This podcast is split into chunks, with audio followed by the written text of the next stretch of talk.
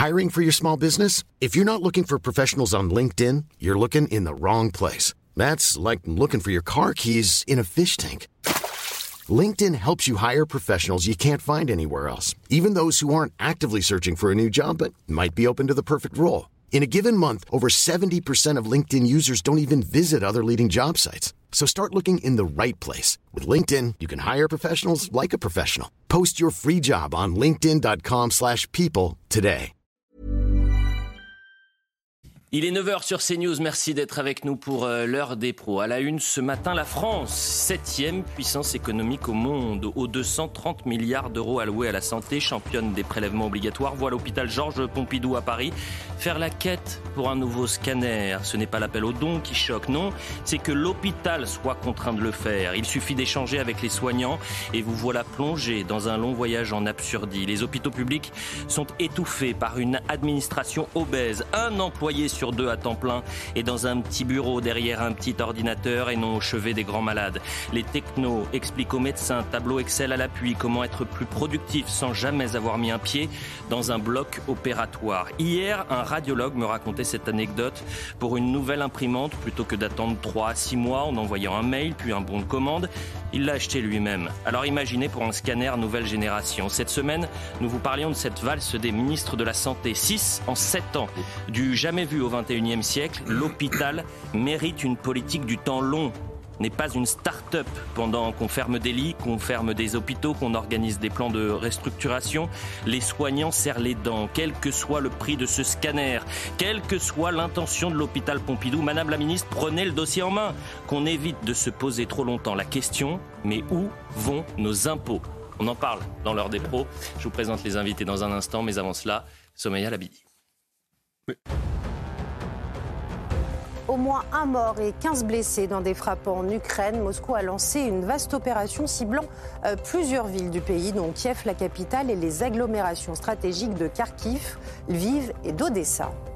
Alors que les frappes israéliennes se poursuivent sur la bande de Gaza, une délégation du Hamas est attendue en Égypte pour discuter d'un projet de cessez-le-feu, un cessez-le-feu incluant également la libération des otages. Et puis le suspect du quintuple homicide à mis en examen et écroué pour homicide volontaire sur mineur de 15 ans, homicide volontaire par conjoint, mais aussi pour tentative d'assassinat sur son père. Le père de famille de 33 ans est soupçonné d'avoir tué sa femme et leurs quatre enfants dimanche soir dans l'appartement familial. Merci Somaya pour l'information. On est avec Arnaud Benedetti, avec Michael Sadoun, avec Olivier D'Artigol, Philippe Bilger. Heureux de retrouver Geoffroy Lejeune. Merci d'être euh, avec nous, cher euh, Geoffroy. Je suis inquiet parce que Bravo juste après, voilà, c'est donc je pense être hors sujet. Et Olivier D'Artigol pendant le JT me dit ah très bien, non, très bien, très très bien, très, très, ça m'arrive souvent de dire ça. Oui, c'est vrai. Ça ne vous a non, pas inquiété Bah si, justement, je me dis peut-être que j'ai fait. Il y a, comme parfois Olivier D'Artigol a une position un peu déconnectée de la réalité. Je, plaisante la, partie qui lui a plu, c'est l'hôpital n'est pas une start-up. Moi, je le sais déjà. Mais, c'est la, vérité. C'est la vérité. Non, mais on fait un appel aux dons pour un scanner. Ah oui, non, non, mais c'est un scandale. Avec un prélèvement obligatoire à 46%, c'est sûr que c'est Madame Firmin Le Baudot, peut pas réagir. Ça fait 24 heures que. Je crois que le, tweet qui a été envoyé, euh, qui est publié par l'hôpital, il a été vu 7 millions de fois.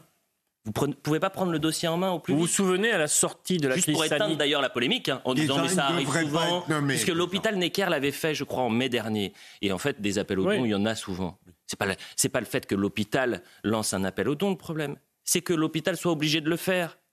Vous avez 230 milliards d'euros qui sont dépensés sur la santé en France. C'est le budget de la santé. Mais quand les soignants ont pris le pouvoir dans les hôpitaux au moment de la crise sanitaire, ça s'est très bien passé. Bon, Puis les tableurs Excel sont revenus. Oui, il disait à l'époque, moi c'est la partie qui, que je trouve la plus intéressante de l'édito, il disait à l'époque qu'il n'y avait pas assez de gens pour soigner dans l'hôpital. C'est le ratio entre l'administratif et le médical qui est, qui est un des énormes problèmes. J'ai appelé plusieurs médecins hier de l'hôpital public. Ils me disent, mais vous découvrez la Lune, les amis j'ai mis six mois, euh, c'est trois six mois pour avoir une imprimante. Nous, on les achète. Vous vous souvenez même plus du Covid, on n'avait même pas de masque. On, demandait euh, aux gens euh, de, nous fournir des, masques. On appelait à ce qu'on ait des masques. On va en parler dans un instant. Très bon édito. Non, mais on va en parler. Arrêtez, parce que vraiment, je me demande si je me suis pas trompé. À la longue, vraiment, ça commence à me poser. C'est le baiser du diable. On va en parler évidemment dans cette émission, mais l'information du jour, et on est très heureux d'être avec Marie-Hélène Toraval, qui est la maire de Romans-sur-Isère. Elle est en direct avec nous. Madame la maire, merci. Merci d'être présente. Je rappelle aux téléspectateurs que parce que vous avez rappelé une évidence qui dérange certains, qui dérange des médias, qui dérange des politiques, de dire que l'une des priorités dans ce pays, c'est de régler la situation de l'ensauvagement, que la délinquance mine le quotidien de nos Français, d'une France qui est parfois oubliée.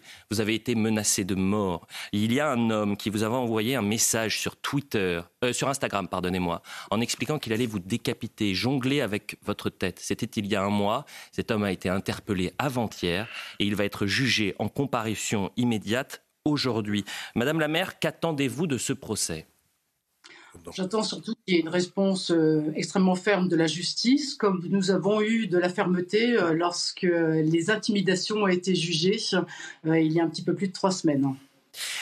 on va revenir sur cette évidence que vous avez rappelée, Madame la maire, c'est l'ensauvagement de la société et c'est ça qui vous a valu ces menaces et ces menaces de mort, ces insultes parfois. Je ne les regrette absolument pas. Si c'était à refaire, je le referais. Les événements aussi, qui, les derniers événements, notamment de, romans où une personne âgée s'est faite euh, caillasser par des mineurs, euh, viennent confirmer, notamment dans le témoignage euh, du, fils de, la victime, que nous avons affaire à, à des mineurs. Et aujourd'hui, je dis que les parents sont responsables de, de, leurs enfants, mais je dirais que par rapport à cette situation, ils sont responsables et coupables. Donc euh, la parentalité, c'est un sujet, c'est un sujet qu'il va falloir mettre sur la table, mais on ne peut plus rester dans ce niveau d'impunité qui est euh, celui des parents. Dans cette séquence, Madame la maire, où vous avez été euh, menacée, où vous avez été attaquée, est-ce que vous vous êtes senti soutenu Est-ce que vous aviez un soutien autour de vous? Est-ce que vous avez pu échanger au plus haut sommet de l'État? Par la population, oui, énormément. Par ma famille, bien sûr. Par l'ensemble des collaborateurs et des agents de, la collectivité et même du quotidien. J'ai été soutenue par, par les gens du quotidien, les Français du quotidien. Euh, au niveau de l'État, si la question est de savoir si j'avais un officier de sécurité à côté de moi, je vais vous répondre non. Écoutez, c'est euh, sidérant d'entendre ça. Euh, Marie-Hélène Toraval, vous savez, je, on, va essayer de, de revenir vers vous après le procès et après la décision de, justice. Euh, donc on se donne rendez-vous ce soir. Mais euh, j'ai jamais vu autant de messages soutenant un maire après justement ce qu'avait pu dire Marie-Hélène Toraval euh, une semaine après le drame de Crépol. Je rappelle rapidement les faits, c'est-à-dire qu'il y avait une manifestation sauvage dans le quartier de la Monnaie avec une centaine de radicaux dits d'ultra-droite. Madame la maire a condamné ça évidemment, mais en alertant, en disant euh, ne soyons pas dupes, l'urgence absolue, c'est la délinquance, c'est l'ensauvagement. Et dans le quartier de la Monnaie, c'est pas les nazillons qui posent problème. Voilà. Donc il faut les condamner, mais il faut aussi régler le problème de la délinquance, puisqu'en plus les suspects qui euh, sont impliqués dans la mort de Thomas viennent tous du même quartier, de ce quartier de la Monnaie. Geoffroy Lejeune. Elle, a dit beaucoup d'autres choses. Elle a dit aussi que dans ce quartier, elle avait investi euh, des millions d'euros euh, euh, en pure perte et, d'ailleurs en, privilégiant ce quartier plutôt que le, reste de sa ville. Elle a dit aussi que ces gens vivaient dans les gens qui habitent dans ce quartier, en tout cas une partie d'entre eux vivaient dans la culture de l'excuse. Elle a expliqué aussi que les parents avaient démissionné. Elle a expliqué que la drogue minait ce, territoire. Elle a expliqué que l'islamisme commençait à s'y installer. elle a dit beaucoup beaucoup de vérités que nous sommes nombreux à constater ici régulièrement, mais sauf qu'elle elle a une plus-value par rapport à nous, c'est qu'elle est sur le terrain, elle est élue et elle est légitime pour le dire. Et, pour moi, c'est un des personnages les plus intéressants de l'année, l'apparition de Marie-Hélène Toraval, parce que euh, elle est arrivée en disant tout haut ce que tout le monde pensait tout bas, en prenant la foudre médiatique premièrement, et ensuite en se créant des ennemis. On voit bien aujourd'hui avec les menaces. Elle a dit d'autres choses encore. Hein. Surtout, euh, pour, pour quelle raison elle ne s'est pas contentée de dire la vérité à partir d'un réel qu'elle appréhende? Elle ne le dit pas n'importe comment. Moi, j'insiste, euh, mais lourdement, sur le fait que cette femme, très remarquable, suscite un large consensus parce qu'elle est à la fois capable de dire ce qu'on pense tous quand on veut bien voir le réel, mais elle le dit d'une certaine manière. Euh, elle ne l'extrémité de la situation française, elle ne la décrit pas d'une manière manichéenne. Et ça, je pense que ça pourrait servir de leçon sur un certain nombre d'espaces intellectuels et médiatiques. On va saluer euh, Marie-Hélène Toraval. le jugement, c'est en, début d'après-midi et on se retrouvera ce soir dans l'heure des Pro 2, donc à 20h, Madame la maire, pour commenter cette, cette décision qui doit être rendue cet après-midi. Merci à vous. J'imagine que c'est une épreuve quand même, ce, procès. Vous serez présente au procès cet après-midi? Représenté par mon avocat. Merci Madame la maire et, rendez-vous euh, tout à l'heure. Je rappelle juste que le 30 novembre dernier, euh, voilà le tweet qu'elle publiait. Jeudi, un cap a été franchi. J'ai reçu un message privé sur mon compte Instagram dans lequel un utilisateur me menaçait de mort hmm. en m'annonçant qu'on allait jongler avec mon crâne.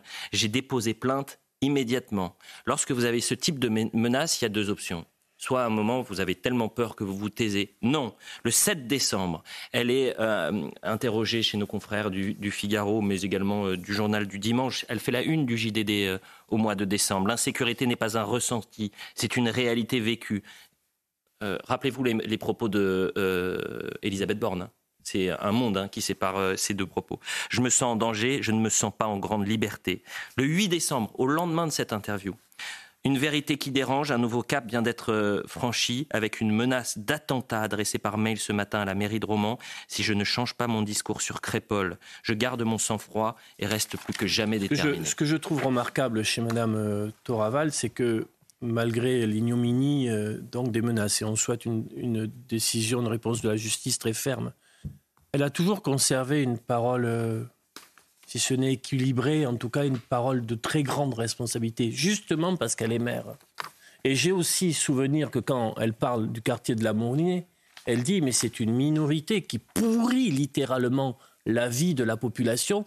Et elle a aussi parlé de ces habitants du quartier de la Monnaie euh, qui travaillent, qui sont des travailleurs précaires, pour qui la vie est dure et qui subissent la loi des trafics et des violents et des délinquants. Donc elle a toujours conservé une capacité de dire le réel, mais sans jamais accompagner euh, certains dans des excès qui, d'après moi, euh, dans de tels moments, ne, ne permettent pas justement de la compréhension de ce réel. Elle est revenue sur un fait qui a été complètement sous-traité par les médias, je n'avais pas du tout entendu parler de, ce, fait-là. Selon les informations du JDD, euh, une personne de 78 ans a été victime d'une violente agression à Romans-sur-Isère. Les faits se sont déroulés samedi 23 décembre aux alentours de 16h dans le quartier de la Monnaie. Un groupe de jeunes lançait des pierres contre les vitres de son appartement. Mm. Le septuagénaire est alors sorti dans le hall d'immeuble en déambulateur pour leur dire d'arrêter. Mm. En guise de réponse, les jeunes lui ont jeté des pierres touchées à la tête et sur plusieurs parties du corps. La victime est restée clouée à terre. Un voisin a alerté la police et les pompiers. Après une nuit à l'hôpital, le septuagénaire a déposé plainte. Qui en a parlé de ça? Alors, euh, quand c'est 700 euh, ou euh, pardon 70 ou, 100 nazillons qui défilent, et il faut les condamner. Oui. D'accord. Mais on en fait. Non, mais on en fait, le sujet. on en fait le sujet de la semaine. Hein. On en fait. Ça a fait la une des 20 heures. Hein. D'accord. Mais en revanche, quand c'est un septuagénaire qui est agressé dans ce même quartier, plus personne n'en parle. Monsieur.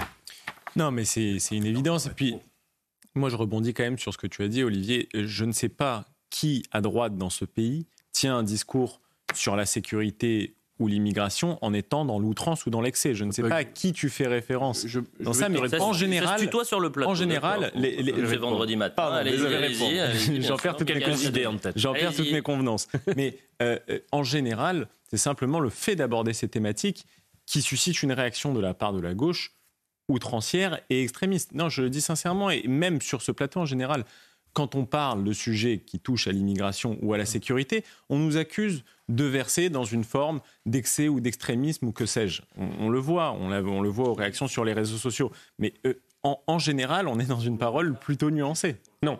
Ce que je veux simplement dire, c'est que, euh, en plus, ça ne me pose moi aucun problème de parler d'immigration, de parler d'insécurité, non pas un sentiment, mais la réalité de cette insécurité. Ce que je veux dire, quand certains commentaires ont essayé d'opposer euh, ce quartier populaire euh, à la France des villages et des clochers, je veux simplement dire, c'était la thématique deux peuples qui se font face. Je veux simplement dire que la parole de Madame le maire était une parole plus nuancée et plus équilibré. c'est simplement ce à quoi j'avais. Je pense que dans la majorité du spectre politique, euh, l'opinion est partagée, mais c'est une minorité. Voilà. Tout c'est faux, Olivier. Moi, je, suis d'accord avec le fait que son discours est nuancé, mais elle a France des cités, France des clochers. Elle a rappelé plusieurs choses. Elle a rappelé de quelle politique publique bénéficiait la France des cités. Elle a donné les chiffres, le, financement euh, investi par les collectivités dans, dans, cette cité, bien sûr, qui se chiffrait en millions d'euros. Et elle a même dit, dans le JDD, ça m'avait beaucoup intéressé, elle a fait un calcul pour expliquer à quel point le, le, le reste de Romans-sur-Isère, c'est-à-dire le centre-ville, les autres gens qui,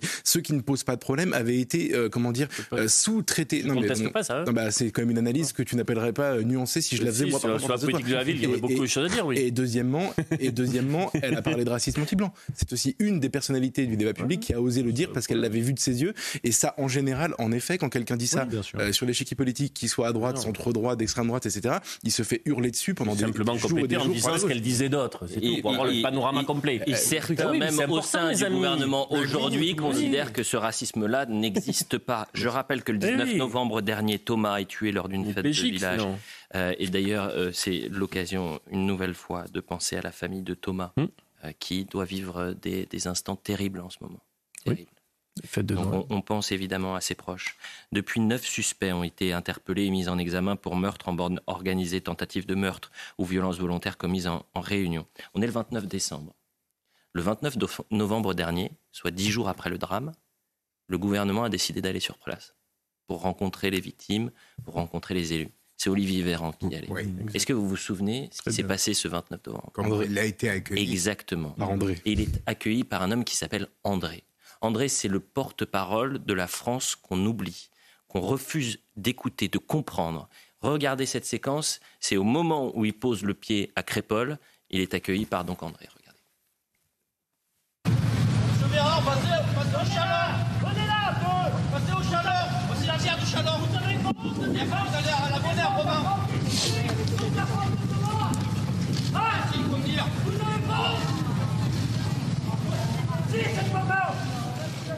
et André va ensuite prendre la parole. Rappelez-vous ce qu'il disait. Au ministre qui, qui défend depuis toujours tous ces gouvernements qui défendent la France des cités contre la France de, la France de Thomas, la France rurale, la France des gens qui élèvent leurs gosses comme il faut, qui les élèvent pas dans la haine, la haine de la France et des Français. Excusez-moi. On sent votre, votre colère Oui, parce que ça ne peut pas. Moi, j'ai des enfants, des petits-enfants. J'ai d'ailleurs ma fille qui habite là à Romans à côté. Ben, je ne veux pas qu'ils finissent comme ça. Mon, mon gendre fait du rugby, c'est pareil. Je connais ce monde-là. Nous, on fait partie de, ce territoire. Donc on n'en peut plus. Nous, on comprend tout depuis longtemps. Vous trouvez que sa visite s'est déplacée? Mais Non, mais sa visite, c'est juste le moment de, le rencontrer et de lui faire sentir un peu, parce qu'ils sont trop dégonflés pour, euh, pour euh, venir nous voir. Vous proche de la famille? Il aura, il aura quoi, l'assassin de Thomas? Hein? Vous le savez comme moi? Il aura 8 ans et puis le procès aura lieu dans 3 ans, ce sera déjà apaisé, on aura oublié Thomas, comme d'habitude. Et puis c'est tout. Il aura 8 ans et puis euh, il sortira au bout de 4 ans. Voilà, on peut déjà donner l'issue du procès. La France euh, du porte-parole du gouvernement, la France d'Olivier Véran, versus la France de Crépol et d'André. Mais si vous voulez, moi, ce qui me frappe dans cette affaire, c'est que la bataille culturelle du réel a été gagnée par la droite, clairement, depuis euh, un certain nombre, j'allais dire, d'années, et même ça s'active depuis euh, quelques mois. Parce que tout ce qu'on dit sur ce plateau, finalement, euh, c'est tout simplement ce que pense une grande majorité de l'opinion publique. Et le témoignage de ce monsieur à Crépol est tout à fait euh, révélateur de ce sentiment qui s'est largement diffracté dans la société française. Cette bataille politique, elle a été gagnée, cette bataille culturelle, elle a été gagnée, sauf que ce qui apparaît, c'est que vous n'avez pas les réponses politiques, vous n'avez pas les réponses de la puissance publique. Et moi, je suis frappé par ces images qui sont terribles pour l'exécutif et pour le gouvernement, pour son porte-parole et pour Emmanuel Macron. Ces, ces images, elles traduisent quoi? Elles traduisent la déconnexion absolue qui existe entre l'exécutif et euh, ce que le terrain nous dit aujourd'hui. Parce que qu'est-ce qu'il a fallu attendre? Il a fallu attendre dix jours pour que l'exécutif se manifeste après ce drame de Crépole. C'est ça qui est important. Dix jours où pendant dix jours, on a eu finalement une partie des médias, pas tous les médias, il faut le dire aussi, parce qu'il faut être plus nuancé. Une partie des médias ont clairement euh, tout de suite mis en avant euh, ce drame. Mais une partie des médias a, tendu, a, a, eu tendance à vouloir ranger euh, ce qui s'est passé à Crépol dans la catégorie fait divers. Mais un fait divers, une accumulation de faits divers aujourd'hui, c'est inévitablement un fait politique. On ne peut pas considérer qu'un fait divers et la multiplication des faits divers ne constitue pas un fait politique. Et ce qui est quand même très frappant, c'est que, en effet, l'exécutif est toujours en train de courir après les événements. Mais ça s'explique pour une raison qui est simple et qui est liée finalement au logiciel de la Macronie, au logiciel du macronisme. La question régalienne, la question culturelle, la question civilisationnelle n'ont pas été des questions qui ont été traitées par Emmanuel Macron dans sa campagne de 2017 et y compris dans sa campagne de 2022. Donc il est obligé de courir après les événements et il est rattrapé par le réel. Euh, euh, beaucoup de réactions, notamment sur les réseaux sociaux. Elisa qui dit c'est la vidéo de l'année. En parlant d'André, ce monsieur a dit tout haut ce qu'une majorité de Français pensent tout bas. Euh, et c'est vrai que c'est ce qui nous avait frappé. D'ailleurs, il y a parfois des petits miracles dans l'heure des pros. On lance des appels et, et finalement, parfois, on peut les recevoir. Donc, si André nous écoute ce matin, bah, il est le bienvenu, qui nous, euh, qui nous contacte. Et on, le prendra bien sûr en, direct. Dans l'actualité, non, il me euh, reste quelques minutes. Et vraiment, là, je vous assure, on a vraiment un gros programme. Juste après la publicité, on va parler euh, de l'hôpital avec cet appel au don pour un scanner. Mais avant cela, on va parler de Gérard Depardieu. Et euh, on se pose une question. Vous savez, on a lancé ça euh, hier euh, et avant-hier dans l'heure des Pro 2. Ça s'appelle Cevox. On donne, vous avez un petit QR code, vous le voyez apparaître à, l'écran. Vous prenez votre téléphone et vous réagissez. C'est-à-dire que vous vous filmez et comme ça, on peut avoir, prendre le pouls des téléspectateurs. C'est le plus important d'ailleurs, le pouls des téléspectateurs. Et la question qu'on se pose, c'est est-ce que les médias en font trop avec Gérard Depardieu? Euh, parce qu'il y a beaucoup de messages depuis le début de la semaine. Vous parlez trop de Gérard Depardieu, sauf que c'est un vrai sujet de société. C'est pas Gérard Depardieu le sujet. Le sujet, c'est la présomption d'innocence. Le sujet, c'est est-ce qu'il y a ou non euh, la chasse à l'homme. Le sujet aussi, c'est la question de la morale. C'est la question euh, des, violences sexuelles ou non, etc., etc. Je rappelle que Gérard Depardieu fêtait mercredi ses 75 ans. Il aurait été aperçu en Belgique selon plusieurs médias depuis 48 euh, heures. Son titre de citoyen d'honneur belge lui a été retiré le 16 euh, décembre dernier. Et hier, des affiches ont été collées par des collectifs féministes dans la commune du Tournai, en Belgique, contre l'acteur. Voilà ce qui est écrit. Gérard, on te voit. Victime, on vous croit. Et ce collectif s'explique. Nous trouvons que ça avait du sens de nous déplacer jusqu'à Tournai pour marquer le coup, explique une des militantes du collectif liégeois les colleuses. Est-ce que là, on est dans la chasse à l'homme? Non. Ah bon? Non, parce ah bon? que D'aller jusqu'au domicile de la personne qui n'est toujours pas condamnée? Mais, mais, mais attendez, on peut considérer à partir de règles spécifiques de l'état de droit qu'il y a une présomption d'innocence. Mais je comprends à la limite que ces militantes féministes qui ne font rien de mal en allant afficher des étiquettes qui sont des Philippe, j'espère. Mais vous imaginez qu'on a jusqu'en bas de chez vous, en collant des affiches, vous sortez de chez vous, on vous interpelle, vous pouvez plus. Euh, euh, euh, là, cette année, vous pensez qu'il a pu se produire pour Barbara? Voilà un homme qui, durant 30 ans, et il mais je sors de l'aspect de Pardieu, moi. Je, mais, je me... C'est pas de Pardieu qui m'intéresse. Mais c'est très important de le dire pourquoi il y a des réactions outrancières et en effet choquantes, c'est qu'il y a des personnalités qui, pendant un grand nombre d'années, ont bénéficié d'une protection absurde parce qu'elles étaient des vedettes et des artistes. Et donc, je ne trouve pas scandaleux que des féministes qui ne frappent personne aillent poser une étiquette. Bon, oui, mais Philippe, on ne peut pas rattraper l'absence d'action par euh, un excès de violence. Je veux dire, maintenant, la justice en est saisie. Je crois que toutes les institutions privées, le musée Grévin ont réagi là-dessus. Où elle est la violence là Il faut plaisanter. Bah, D'aller poursuivre quelqu'un jusqu'à chez lui pour mettre un... message désolé qui est inscrit de manière un peu menaçante. Désolé, moi je considère que c'est une violence. Et toutes ces femmes qui nous parlent de micro-agression toute la journée devraient quand même faire attention à ce qu'elles font aussi. Vous trouvez c'est pas par ce retour de bâton qu'on va arranger les choses. Vous trouvez que c'est violent de dire vite on vous voit euh, victime, on vous croit. C'est bah, étonnant de vous entendre dire ça, cher Philippe, parce que euh, il y a déjà précisons que Gérard Depardieu ne peut pas être en France pour éviter justement ces personnes. Euh, donc il est obligé de se réfugier à l'étranger, en l'occurrence euh, peut-être la Belgique, mais peut-être d'autres pays aussi. Euh, c'est la première chose. Il est, c'est, une meute qui est à ses trousses. Il est obligé de fuir cette meute. C'est une grande violence en effet, et c'est plus que les, les micro-agressions des gens qui prennent trop de place dans le métro, dont les féministes nous parlent en permanence. Premièrement, deuxièmement, ça m'étonne énormément dans votre bouche à vous d'entendre alors que vous êtes magistrat et que vous avez justement toujours défendu la, la, cet état de droit, de vous entendre aujourd'hui trouver ça normal au nom de soi-disant euh, d'actes qui n'ont pas été condamnés par la justice et qui ne sont dénoncés que depuis 2018. Donc le côté il a été protégé toute sa vie. Non, en fait, la plainte, elle, elle concerne des faits qui datent de 2018. Non mais attendez, et sur lequel la justice ne s'est toujours pas prononcée. Imaginez une seconde. Il y a des procédures et, en cours. Et, voilà, il y a des procédures en cours, mais imaginez une seconde, ce qui est encore possible dans, l'état des choses, des faits, etc., qui, sont connus, qui soient euh, jugés innocents de tout ça.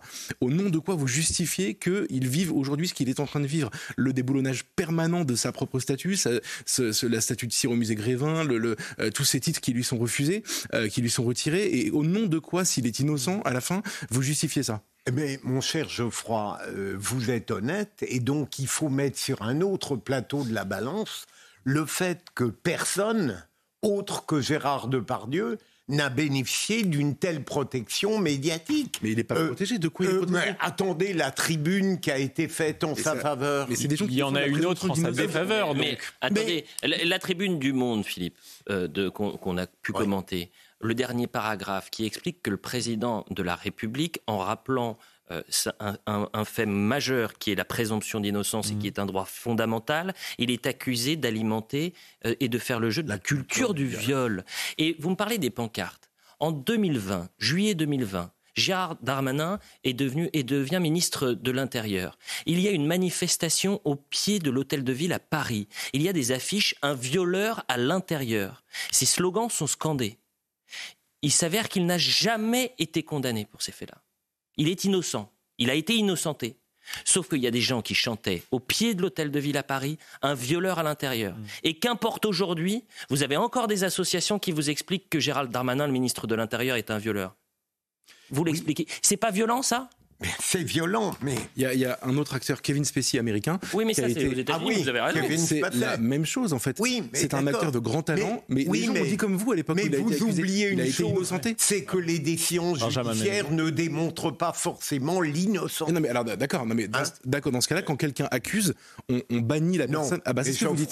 Euh, c'est le bout de votre logique. Euh, vous n'arriverez pas, et Dieu sait, et Dieu sait que j'aime beaucoup Gérard Depardieu, mais vous, vous n'arriverez pas à me faire m'apitoyer euh, d'une manière excessive sur Gérard Depardieu quand je pense à l'infinité des victimes anonymes qui souffrent oui. profondément. Gérard Depardieu, euh, il est régulier. Personne ne dit le contraire. Et vous savez quoi? Moi, je, je, il, n'est même pas question de savoir si on aime ou on n'aime pas Gérard Depardieu, euh, l'acteur, etc. Moi, je, me fiche de ça. Hmm. Il y a un droit c'est pas c'est le droit à la présomption d'innocence qui est un droit fondamental.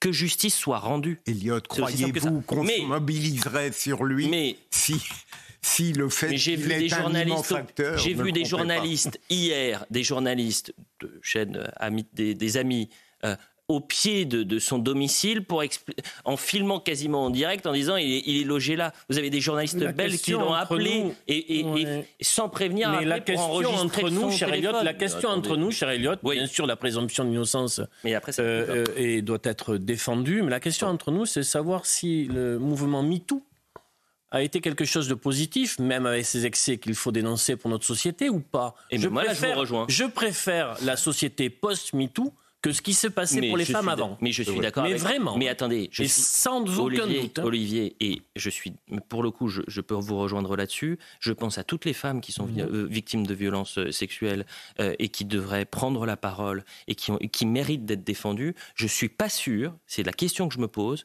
quand on voit ce qui se passe aujourd'hui, ça soit en faveur de ces femmes qui sont violentées, qui sont agressées et qui hésitent aujourd'hui à, présenter le dossier devant la justice. Mais la question centrale, c'est est-ce que les médias en ont trop fait cette semaine? Vous avez votre téléphone, vous prenez le QR code, vous réagissez et dans l'heure des pros, euh, avant 11 heures, euh, eh bien, on, aura toutes vos réactions. Par exemple, là, je lis fidèle de CNews, je vous fais part de ma saturation. Encore du Gérard Depardieu ce matin. Déjà que tout au long de la journée, vous traitez toujours les mêmes sujets. Bon, c'est pas très sympa ça. Euh, mais 4 ou, euh, quatre ou 5 jours de suite de Depardieu. Putier a arrêté. Les chroniqueurs changent. Non mais attends. On a, je, vais dire à, cette personne qui m'a l'air, on a 12 sujets aujourd'hui. 12. Donc on ne traite pas les mêmes sujets. D'accord? La publicité, on revient dans un instant. Et on parle Vous n'avez pas choisi le bon message.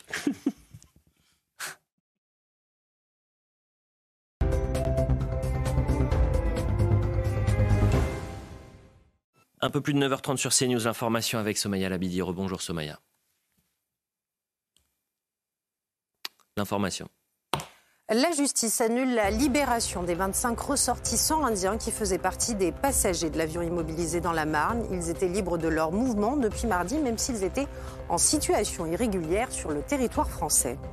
L'inquiétude monte face à la baisse de la natalité en France. Pour assurer le renouvellement des générations, il faudrait deux enfants en moyenne par femme, sauf qu'on est loin du compte puisqu'entre 2021 euh, et 2015, on recense une croissance moyenne de 0,3% contre 0,5% entre 2010 et 2015. Et puis un deuxième État américain juge Donald Trump inéligible. La secrétaire démocrate de l'État du Maine chargée des élections estime, je cite, qu'il n'est pas apte à la fonction de président après s'être livré à des actes d'insurrection. Le porte-parole de campagne de Donald Trump a d'ores et déjà annoncé un recours contre cette décision. Merci, cher Somaya, pour euh, le point sur l'information. Vous avez vu apparaître ce QR code. À 10h30 précisément, on reviendra sur vos réactions. Les médias en font-ils trop avec euh, Gérard Depardieu? Vous le scannez, vous vous filmez et comme ça, on prend les meilleures réactions. Euh, j'avais lu un petit message juste avant la publicité. Euh, j'ai eu une nouvelle réponse, cher Elliot, très surprise de vous entendre lire mon message. Je me suis mal exprimé. Je vous aime. Mais en disant que vous traitez toujours les mêmes sujets, je parle de différentes émissions qui reprennent très souvent les mêmes thèmes. C'est News et ma chaîne. C'est bon. Alors, vous, êtes, euh, vous avez le droit de rester avec nous et nous aussi, on, vous aime. Euh, on va parler de l'hôpital. C'est un sujet extraordinaire. Extraordinaire. Vous avez l'hôpital, donc, Georges Pompidou. Hôpital à Paris. Je dis aux téléspectateurs, la PHP, le budget de la, euh, PHP, c'est 7,8 milliards. D'accord? Ça emploie, je crois, 100 000 personnes. 100 000. Eh bien, vous avez l'hôpital Pompidou qui tweet ça hier. En cette fin d'année, nous faisons appel à votre générosité pour nous aider à finaliser l'acquisition du premier scanner à comptage photonique pour faire un, don en faveur de ce procédé d'imagerie révolutionnaire. Bon, il n'y en a que deux en France de ce, de ce type de scanner. La question, c'est pas que, que le Georges Pompidou appelle euh, euh, au don, c'est que l'hôpital soit obligé d'appeler au don. Alors que le budget de la santé, c'est 230 milliards.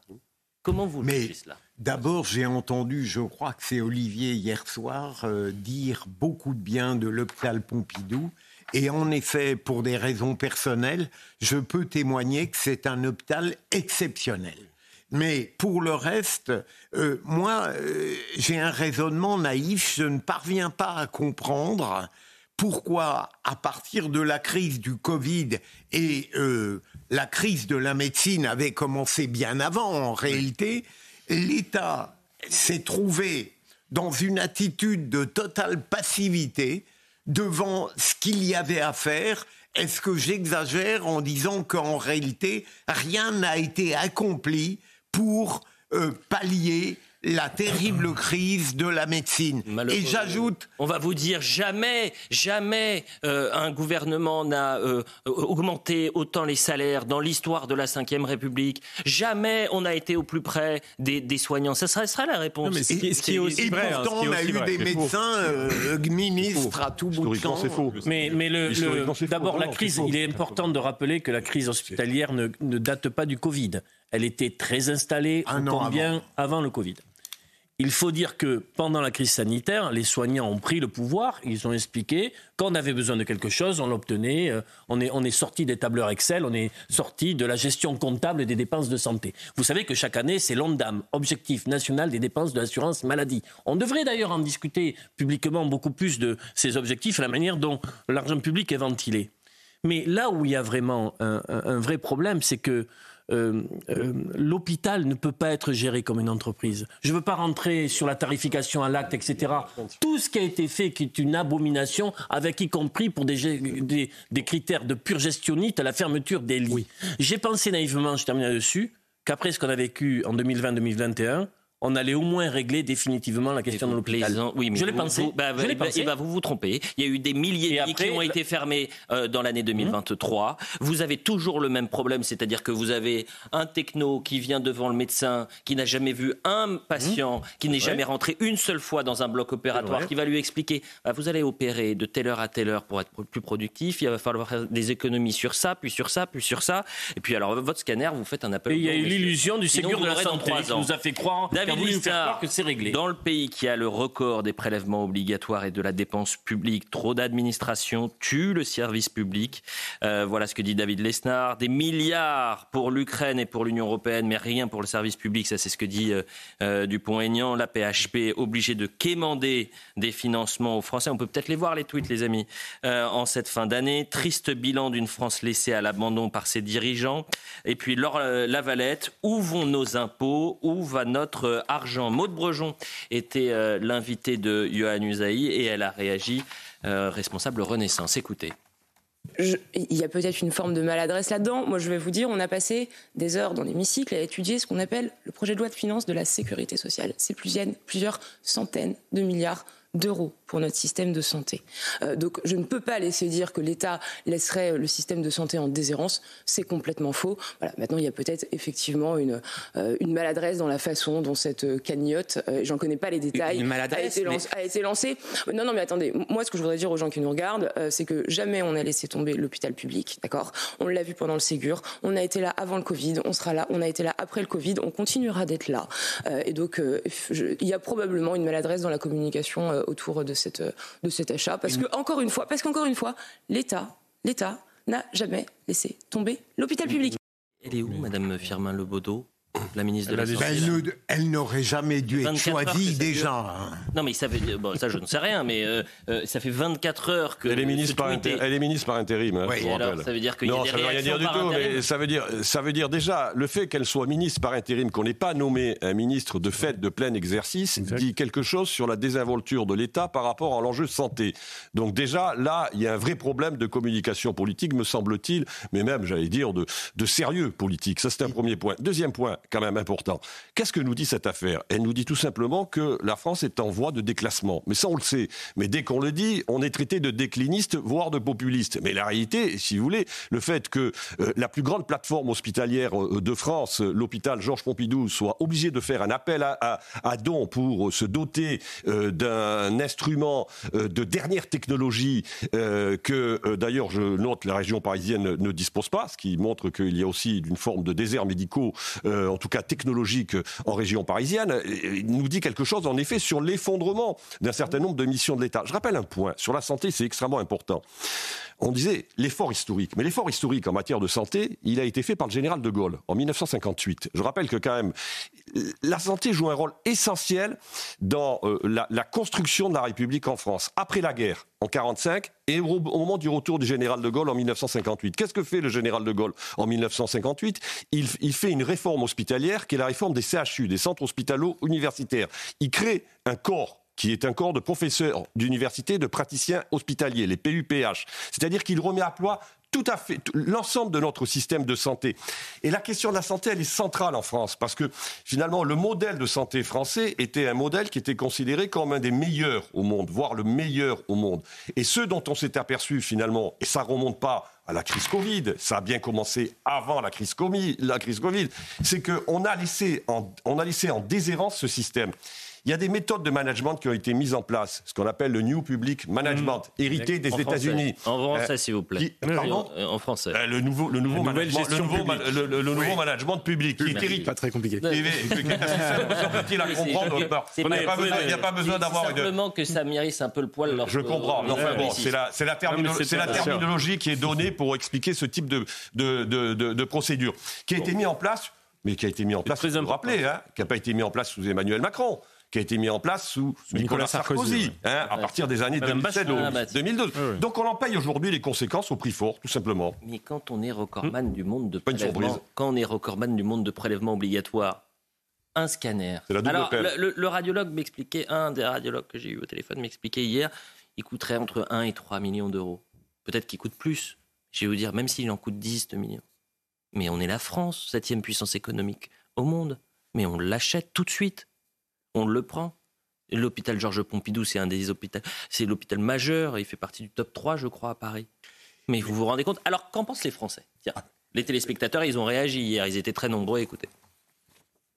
Alors moi, effectivement, cette campagne d'appel aux dons pour l'achat d'un nouveau scanner me choque énormément. Je suis étudiante en médecine et euh, j'ai vu énormément en fait en deux personnes étrangères bénéficier en fait notamment de ce qu'on appelle l'AME qui fait très polémique euh, actuellement pour bénéficier du coup en fait en deux traitements qui sont à plus de 1000 euros et des traitements qui sont à prendre régulièrement. Euh, demain, on va faire quoi? Un appel aux dons pour acheter des camions de pompiers, euh, pour acheter des bureaux pour nos écoles, je ne sais pas. Mais enfin bref, on est dans un système euh, où l'argent est gaspillé visiblement. C'est absolument ahurissant.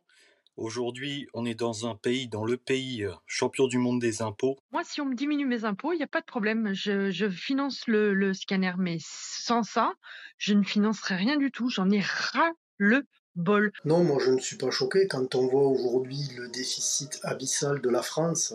Malgré tous les prélèvements, je pense que cette situation ne fera qu'empirer dans le futur. Personnellement, moi, oui, ça me choque, car nous faisons partie des pays les plus taxés au monde. Et euh, avec tous les impôts que nous payons, des dépenses inutiles sont faites par l'État. Donc on voit bien que là, on, on pallie en fait un manque de l'État. C'est-à-dire que littéralement, on va faire le boulot de l'État de dire nos impôts doivent financer ce scanner. Donc c'est plus que choquant, c'est absurde en fait. Et je rappelle qu'il peut y avoir aussi des, appels aux dons pour la recherche. Il y a des journées, euh, euh, rappelez-vous, par exemple, le Téléthon. Il y a aussi des appels aux dons pour euh, l'Institut Marie Curie. Il y a déjà eu des appels aux dons pour, pour des scanners. Je crois que c'est l'hôpital Necker en, mai dernier. Pour l'aide alimentaire des institutions. Mais, c'est pas la même chose. Là, on est sur du matériel hospitalier de premier, de, de nouvelle génération. D'ailleurs, c'est la fierté française, c'est de se dire, mais bien sûr qu'on le prend. En l'espace de, euh, de, deux heures, cette situation est réglée. Avançons un peu et continuons de parler de la santé, puisque la situation des urgences en France ne cesse de se dégrader. Nouvel exemple en date dans le Var, où les urgences du golfe de Saint-Tropez resteront fermées jusqu'à fin janvier. Des fermetures qui se multiplient en France, le secteur hospitalier étant au bord de l'implosion. Aminata Demphal nous raconte. Aux urgences du golfe de Saint-Tropez, les mois se suivent et se ressemblent. Dans un communiqué, le directeur annonce une nouvelle fermeture du service tout le mois de janvier de 21h à 7h du matin. La faute à un manque de personnel, en particulier de médecins urgentistes, une situation alarmante, vécue par de nombreux autres services en France. C'est un phénomène qui n'épargne aucune région, y compris les plus attractives sur le papier, hein, comme Saint-Tropez. C'est avant tout un manque de médecins et c'est aussi un manque d'infirmiers dans certains services. Quand il n'y a plus assez de médecins dans un service, on ne peut plus boucler une liste de garde et faire en sorte qu'un service soit ouvert 24 heures sur 24. Ça ne fait effectivement que s'aggraver. Pour ce médecin, pas d'autre solution que de revoir l'attractivité autour des métiers hospitaliers. Il faut être capable de créer des conditions de travail qui vont leur donner envie de rester. C'est pareil pour les médecins. Il faut reconnaître leur ancienneté, il faut bien rémunérer le travail de nuit, il faut faire en sorte de rouvrir des lits à l'hôpital, il faut restaurer l'accès aux soins en ville et il faut former plus de médecins. Et contrairement à ce qu'on dit depuis des mois et des années, qu'on a supprimé le numerus euh, clausus, il faut réellement augmenter le nombre de médecins en France, c'est pas fait. Face aux tensions en termes de recrutement à l'hôpital public, les soignants devraient bénéficier d'une légère revalorisation au 1er janvier pour le travail des dimanches, des jours fériés et le travail de nuit. Et alors là, c'est dans le golfe de Saint-Tropez, à Strasbourg. Une nouvelle crise des urgences face à l'afflux de patients aux urgences de Strasbourg. L'établissement a déployé vendredi dernier au matin une unité mobile sur le parking. Donc maintenant, il y a les urgences sur le parking. Hein. On est toujours en France. Hein. Rappelez-vous, pendant le Covid, c'était des images qui avaient choqué tout le monde. C'était à Naples. Euh, où euh, les euh, patients attendaient sur le parking hmm. face à l'affluence des patients. C'est ce que nous explique France Bleu. Il s'agit d'une salle d'attente pour les patients afin de libérer les véhicules de secours. Mais Elliot, l'exaspération des citoyens vient d'une double cause. La première, vous l'avez tous évoqué, c'est le sentiment que la charge fiscale considérable ne permet pas aux services publics de fonctionner alors qu'ils devraient bien fonctionner. Et la deuxième, c'est le fait qu'on a l'impression que, en réalité, l'État trouve de l'argent quand il doit répondre à des défis politiciens ou apaiser des crises ou des violences. Là, bizarrement, il trouve de l'argent. Donc, c'est ce double sentiment qui crée une terrible frustration. Oui, mais c'est pas qu'une logique purement de moyens, c'est aussi une question d'allocation des ressources. Évidemment, il y a une mauvaise logique de gestion privée depuis Nicolas Sarkozy dans l'hôpital public et dans d'autres institutions en France. Mais faut quand même rappeler ce chiffre qui a été évoqué par euh, Geoffroy Lejeune tout à l'heure. 35% du personnel de l'hôpital public est un personnel non soignant. C'est-à-dire globalement des administratifs. C'est plus, pour les employés à temps plein. Ah c'est 50-50. Je crois qu'il y a plus d'administration mmh. euh, pour euh, les employés à temps plein que de soignants. Complètement. pour, contre une vingtaine de pourcents en Allemagne à côté. Bah, Donc il n'y a, a pas qu'une pure question de moyens. Olivier, tu, évoquais tout à l'heure la gestion pendant le Covid. Je rappelle quand même accessoirement que pendant le Covid, on a levé des centaines de milliards d'euros. Situation qui ne peut pas être provoquée euh, autant qu'on le voudrait. Je crois que c'est 46 à 48% de prélèvements obligatoires, 3 000 milliards euh, de dettes euh, aujourd'hui. Merci le quoi qu'il en coûte. Merci le en même temps. il fallait le faire, le quoi qu'il en coûte. bien sûr. Bah, on voit le résultat. Les entreprises, le, résultat le résultat, c'est que le budget de la santé, il a baissé de 600 millions d'euros. Oui, c'est ça. là, vous voilà. convaincu. Où est passée la suppression des ARS aussi Je voudrais juste qu'on salue. Bah, on va saluer les téléspectateurs un peu. Point GPS toujours dans ma chambre à 9h30. Il s'appelle Eric. Je devais être le premier à l'écho Doppler. Merci à Elliot de Valassé News, mes compagnons durant ce long séjour à l'hôpital, sans oublier Anthony Favali et Johan. Ben, on vous salue, euh, Eric, et, on vous soutient dans ce. Après, il faut avoir un mot pour les héros du quotidien dans l'hôpital public euh, français, parce que. Bien sûr. Euh, mais eux, c'est ce que. Tous les jours, ils, ils, eux, ils les dents. Hein. Eux, ils poussent les murs. Eux, ils travaillent 10 heures de plus. Il faut travailler 10 heures de plus pour soigner. Les soignants, quand ils arrivent à l'hôpital. Les paramédicaux, qu'on de... Et les paramédicaux, faute de bras, faute de moyens. Aujourd'hui, ils arrivent avec la boule au ventre à l'hôpital parce qu'ils savent qu'ils ne peuvent plus soigner, euh, euh, apporter un soin de qualité. Et, ils rentrent, ils sont déprimés. C'est vrai. Donc euh, voilà ce qu'on pouvait dire sur la question de la santé. J'espère que Mme Firmin Lebaudot va réagir rapidement parce que peut-être qu'ils vont éteindre la polémique en disant mais c'est rien, c'est pas grave, le scanner il arrive, vous inquiétez pas. actualité politique un peu? Allez, il nous reste 7 minutes avant la publicité. Je voudrais qu'on parle de Jean-Luc Mélenchon. Jean-Luc Mélenchon qui aura euh, ça aurait été une année euh, assez particulière, une année de radicalisation. Il a enchaîné les, les attaques, que ce soit contre les journalistes, contre les forces de l'ordre, contre euh, le gouvernement. L'année de la radicalisation chez Jean-Luc Mélenchon, voyez ce sujet de la rédaction de CNews. Tout commence par l'affaire Quatennens en février. Le député vient d'être condamné pour violence conjugale. Des journalistes interrogent alors Jean-Luc Mélenchon sur sa présence dans l'hémicycle. Si vous voulez revenir au péché mortel, ce sera sans moi. Il est condamné, il a purgé sa peine, il est en train de purger sa peine. Foutez-lui la paix. En mars, alors que des milliers de Français se mobilisent contre la réforme des retraites, Jean-Luc Mélenchon est visé par une enquête pour injure publique envers des personnes dépositaires de l'autorité publique, après ses propos sur la Bravem. Vous imaginez ce que c'est que de dire que je suis volontaire pour monter sur une moto et tabasser des gens en passant? C'est manifester un état d'esprit qui ne me convient pas et que je trouve anormal. Fin juin, après la mort de Naël tué lors d'un contrôle policier à Nanterre, plusieurs villes sont en proie à de violentes émeutes. Alors que les nuits de chaos s'enchaînent, l'insoumis et ses troupes refusent d'appeler au calme. Les chiens de garde nous ordonnent d'appeler au calme. Nous appelons à la justice. Retirer l'action judiciaire contre le pauvre Naël. Début septembre, Jean-Luc Mélenchon est revenu sur l'interdiction de l'abaya à l'école, alors que la France accueille Charles III à Versailles.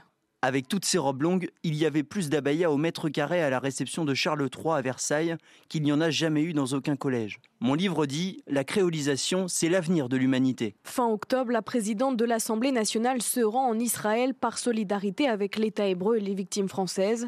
Aussitôt, l'insoumis réagit sur X. Voici la France. Pendant ce temps-là, Madame Braun-Pivet campe à Tel Aviv pour encourager le massacre. Début décembre, le leader insoumis s'attaque à Ruth El Krief. La journaliste interrogeait le député Manuel Bompard sur le conflit entre Israël et le Hamas. Ruth El Krief, manipulatrice. Si on n'injurie pas les musulmans, cette fanatique s'indigne. La journaliste sera alors placée sous protection policière. Et on pense évidemment à Rotel Krief qui est aujourd'hui sous, sous, protection policière. Quand refait en quelque sorte le bilan de cette année, je ne suis pas sûr que pour un autre parti politique, imaginez un, responsable, au responsable LR, RN ou Reconquête, qui fasse le dixième de ce qu'a fait Jean-Luc Mélenchon aujourd'hui, il serait banni de tous les médias. De tous les médias. Il serait mis au banc de euh, la société dite médiatique. Mais pour Jean-Luc Mélenchon, c'est passé sur toute une année. Aucun problème. Mais et l'inventaire, naturellement, n'a pas oublié, mais n'a pas pris en compte des phrases encore plus choquantes datant d'avant que la police tuait, par exemple. Mais moi, il y a tout de même une bonne nouvelle dans cette dégradation absolue de la personnalité Jean-Luc Mélenchon, c'est que peut-être naïvement, Geoffroy, je m'adresse à vous comme il y a souvent dans le JDD des prévisions, euh, j'ai l'impression que l'extrême gauche et la gauche euh, ne pourront pas arriver au, au deuxième tour de 2027, ou si, ou si elles y arrivent, Jean-Luc Mélenchon est le seul qui sera battu par Marine Le Pen. On en sait rien. Non, mais c'est peut-être un point de vue rapide, mon cher Arnaud. Mais je, mais je pense qu'on a une chance tout de même dans cette dégradation. Il y a une embellie, une espérance. Alors pour le reste, on verra bien. Hein. Moi, j'entends souvent dire ça, en effet, euh, et notamment sur ce plateau. C'est la bonne nouvelle, c'est l'effondrement électoral de Mélenchon.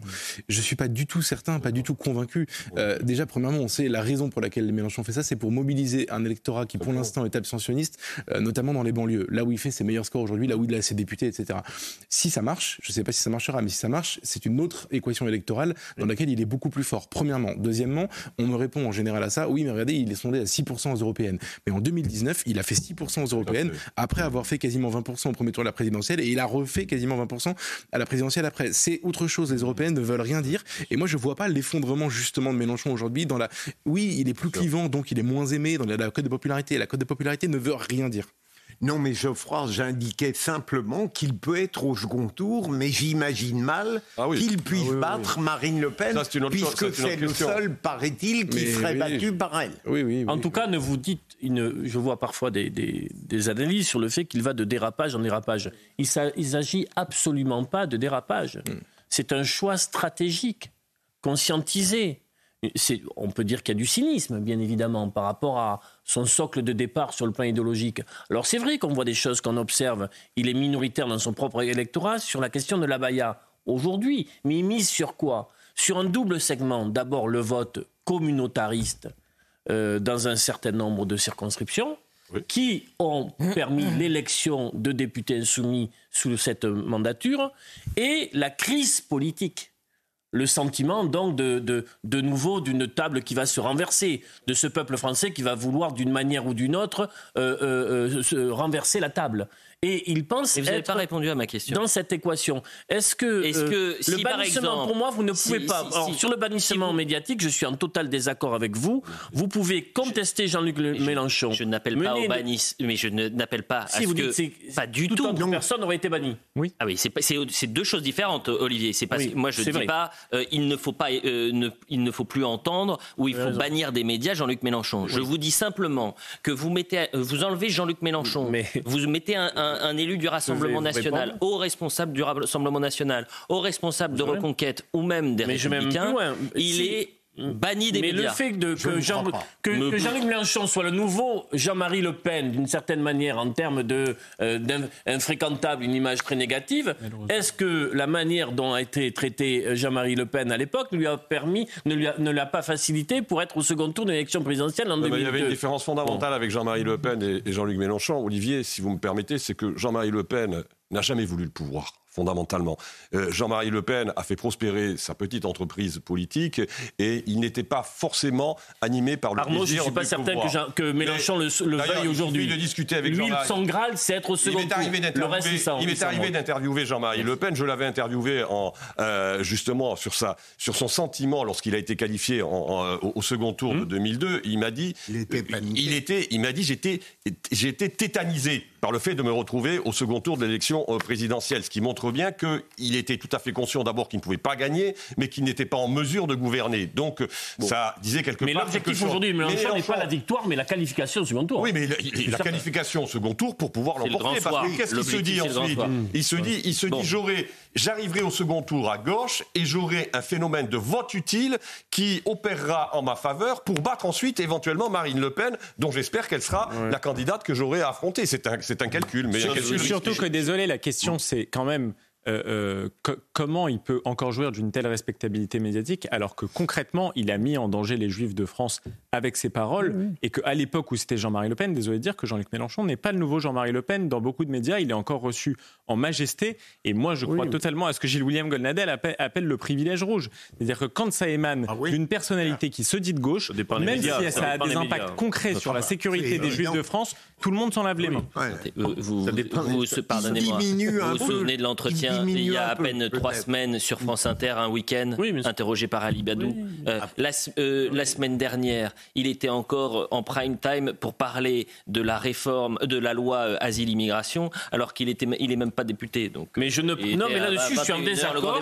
Mais je, pense que moi, je, le dis, il a, évidemment. Je pense qu'on ne peut pas dire aujourd'hui que ce que représente Jean-Luc Mélenchon dans la vie politique, les députés, le nombre de députés et son score à la présidentielle fait que ça reste un, euh, un, acteur de la vie politique. Mais je ne dis pas le contraire. je vous dis simplement que euh, vous changez, vous enlevez Jean-Luc Mélenchon, vous dites euh, élu ou responsable RN, LR ou Reconquête, et c'est cet homme ne fait plus aucun média. Voilà. Je vous précise qu'il euh, y a certaines, certaines grandes démissions, notamment dans sur des mmh. chaînes privées, donc ils font ce qu'ils veulent, mais qui refusent par exemple d'inviter Marine Le Pen. Hein. Mmh. Et qui font 2 à 3 millions de téléspectateurs tous les jours. Cherchez pendant la publicité si vous trouvez. on va parler de MIHM juste après la publicité avec son témoignage absolument bouleversant et on ira euh, rejoindre notre envoyé spécial Régine Telfour qui a pu rencontrer euh, il y a quelques semaines la maman de MIHM, cette euh, franco-israélienne qui a été prise en otage et qui a été libérée après 55 jours de captivité et qui euh, va prendre la parole ce soir. On a déjà vu quelques interviews. On voit ça juste après la pub. À tout de suite.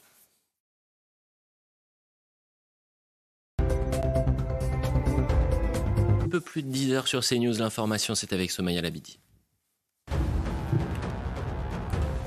Alors que les frappes israéliennes se poursuivent sur la bande de Gaza, une délégation du Hamas est attendue en Égypte pour discuter d'un projet de cessez-le-feu.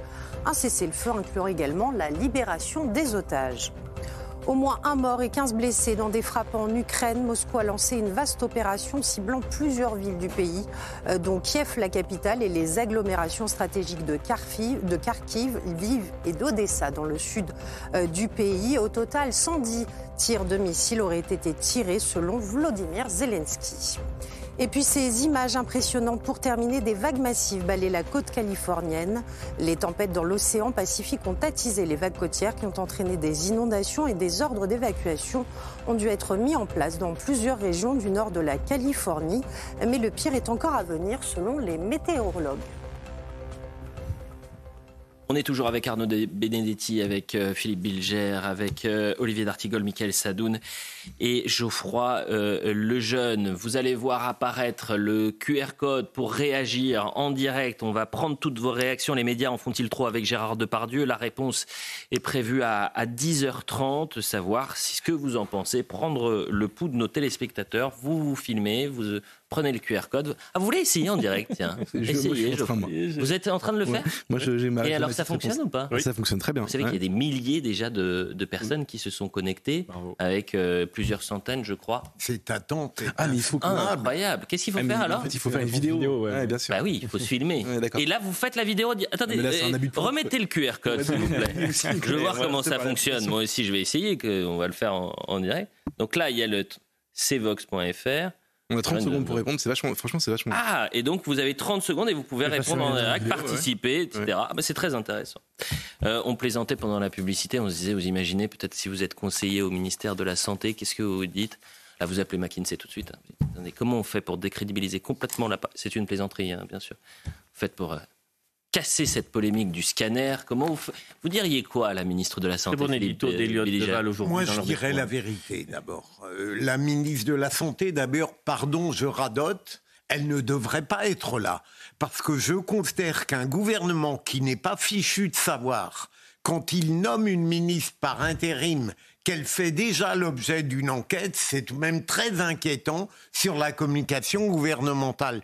Et ensuite, je lui dirais... Ça n'enlève en rien ses compétences au poste. Oui, mais, oui, mais moi, tout de même, pas, non, mais ça, c'est, pour moi, c'est pas le bon sur le, sur le sur le fond. Moi, ça vous êtes conseiller de Madame Firmin Lebaudot. Moi, ça me gêne qu'on ait des ministres qui font... Bon, je sais que vous êtes moins soucieux peut-être de moralité publique que moi, mon cher Elliot. ce, qui est, ce bon, qui est vous sûr... ne répondez pas, vous êtes un mauvais, vous êtes un mauvais conseiller, vous répondez à côté. Je suis, ministre de la Santé, je suis en train de trembler, je me dis, mais ça fait 24 heures, vous n'étiez pas capable de regarder le tweet de Georges de, de l'hôpital Pompidou Je suis ministre, je dis d'abord, bon. c'est un scandale. Vraiment, je dis la vérité lorsque je suis questionné par un homme pugnace comme vous, je suis ministre, je dis en effet, ça démontre que la France est dans un très mauvais état. Et ensuite, je développe quelque chose qui, de manière plausible, peut laisser espérer parce que j'ai été capable de dire la vérité. Non mais euh, là, vous savez que vous avez un appel de la chef du gouvernement, Madame Morne.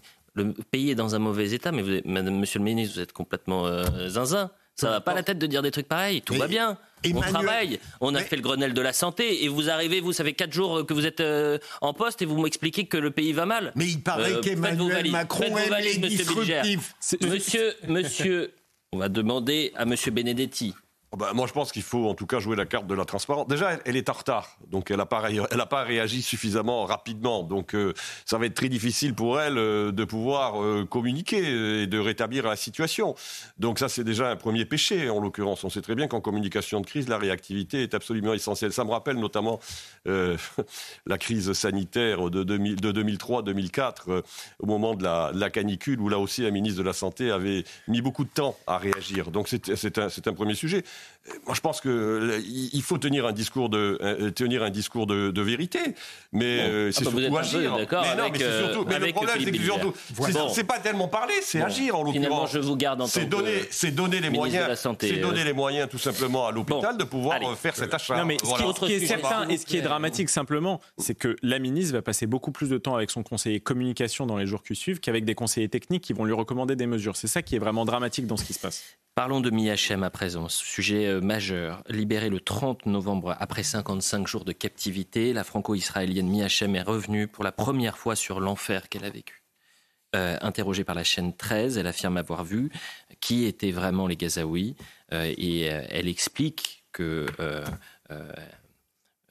il y a le, le, groupe terroriste du Hamas, mais il y a ses ramifications et puis aussi il y a une population autour du groupe terroriste qui indirectement participent, puisque par exemple, euh, vous avez des, otages qui sont dans des, dans des misons de civils. C'est là aussi tout le cynisme de ce groupe terroriste. Euh, on va regarder le sujet de Tony Pitaro euh, et ensuite on en parle et on sera avec notre envoyée spéciale Régine Delfour. Ça fait trois mois qu'elle est en Israël. Merci d'être avec nous, chère Régine. Vous avez pu rencontrer la maman de Miachem ces dernières semaines et vous allez nous en parler dans un instant. Mais d'abord, voyons le sujet.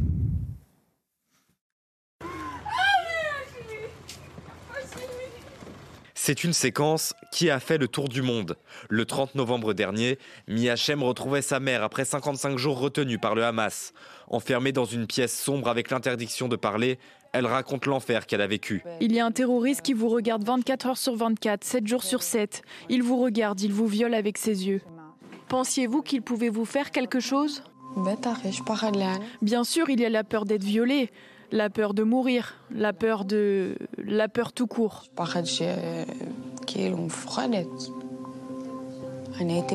J'étais dans sa maison, la maison de sa famille. Sa femme était à l'extérieur de la pièce avec ses enfants. C'est la seule raison pour laquelle il ne m'a pas violée. Il est probable que si nous étions seuls. Dans cet entretien, Miachem raconte comment elle était nourrie et l'impossibilité pour elle de dormir. Vous savez, par exemple, elle nous apportait les repas, donc elle lui apportait, mais ne m'en apportait pas ensuite. Un jour, deux jours, trois jours, je ne mangeais pas. Elle jouait avec moi. Avez-vous pu dormir? Non, je n'ai pas dormi pendant ces 54 jours, peut-être euh, une heure par nuit. Comment pouvez-vous dormir quand un terroriste vous regarde, vous examine? Le 9 décembre, la jeune femme avait publié sur son compte Instagram une photo avec un tatouage signifiant Nous danserons à nouveau. Régine Delfour, vous êtes notre envoyée spéciale à CNews. Euh, merci d'être en direct avec nous.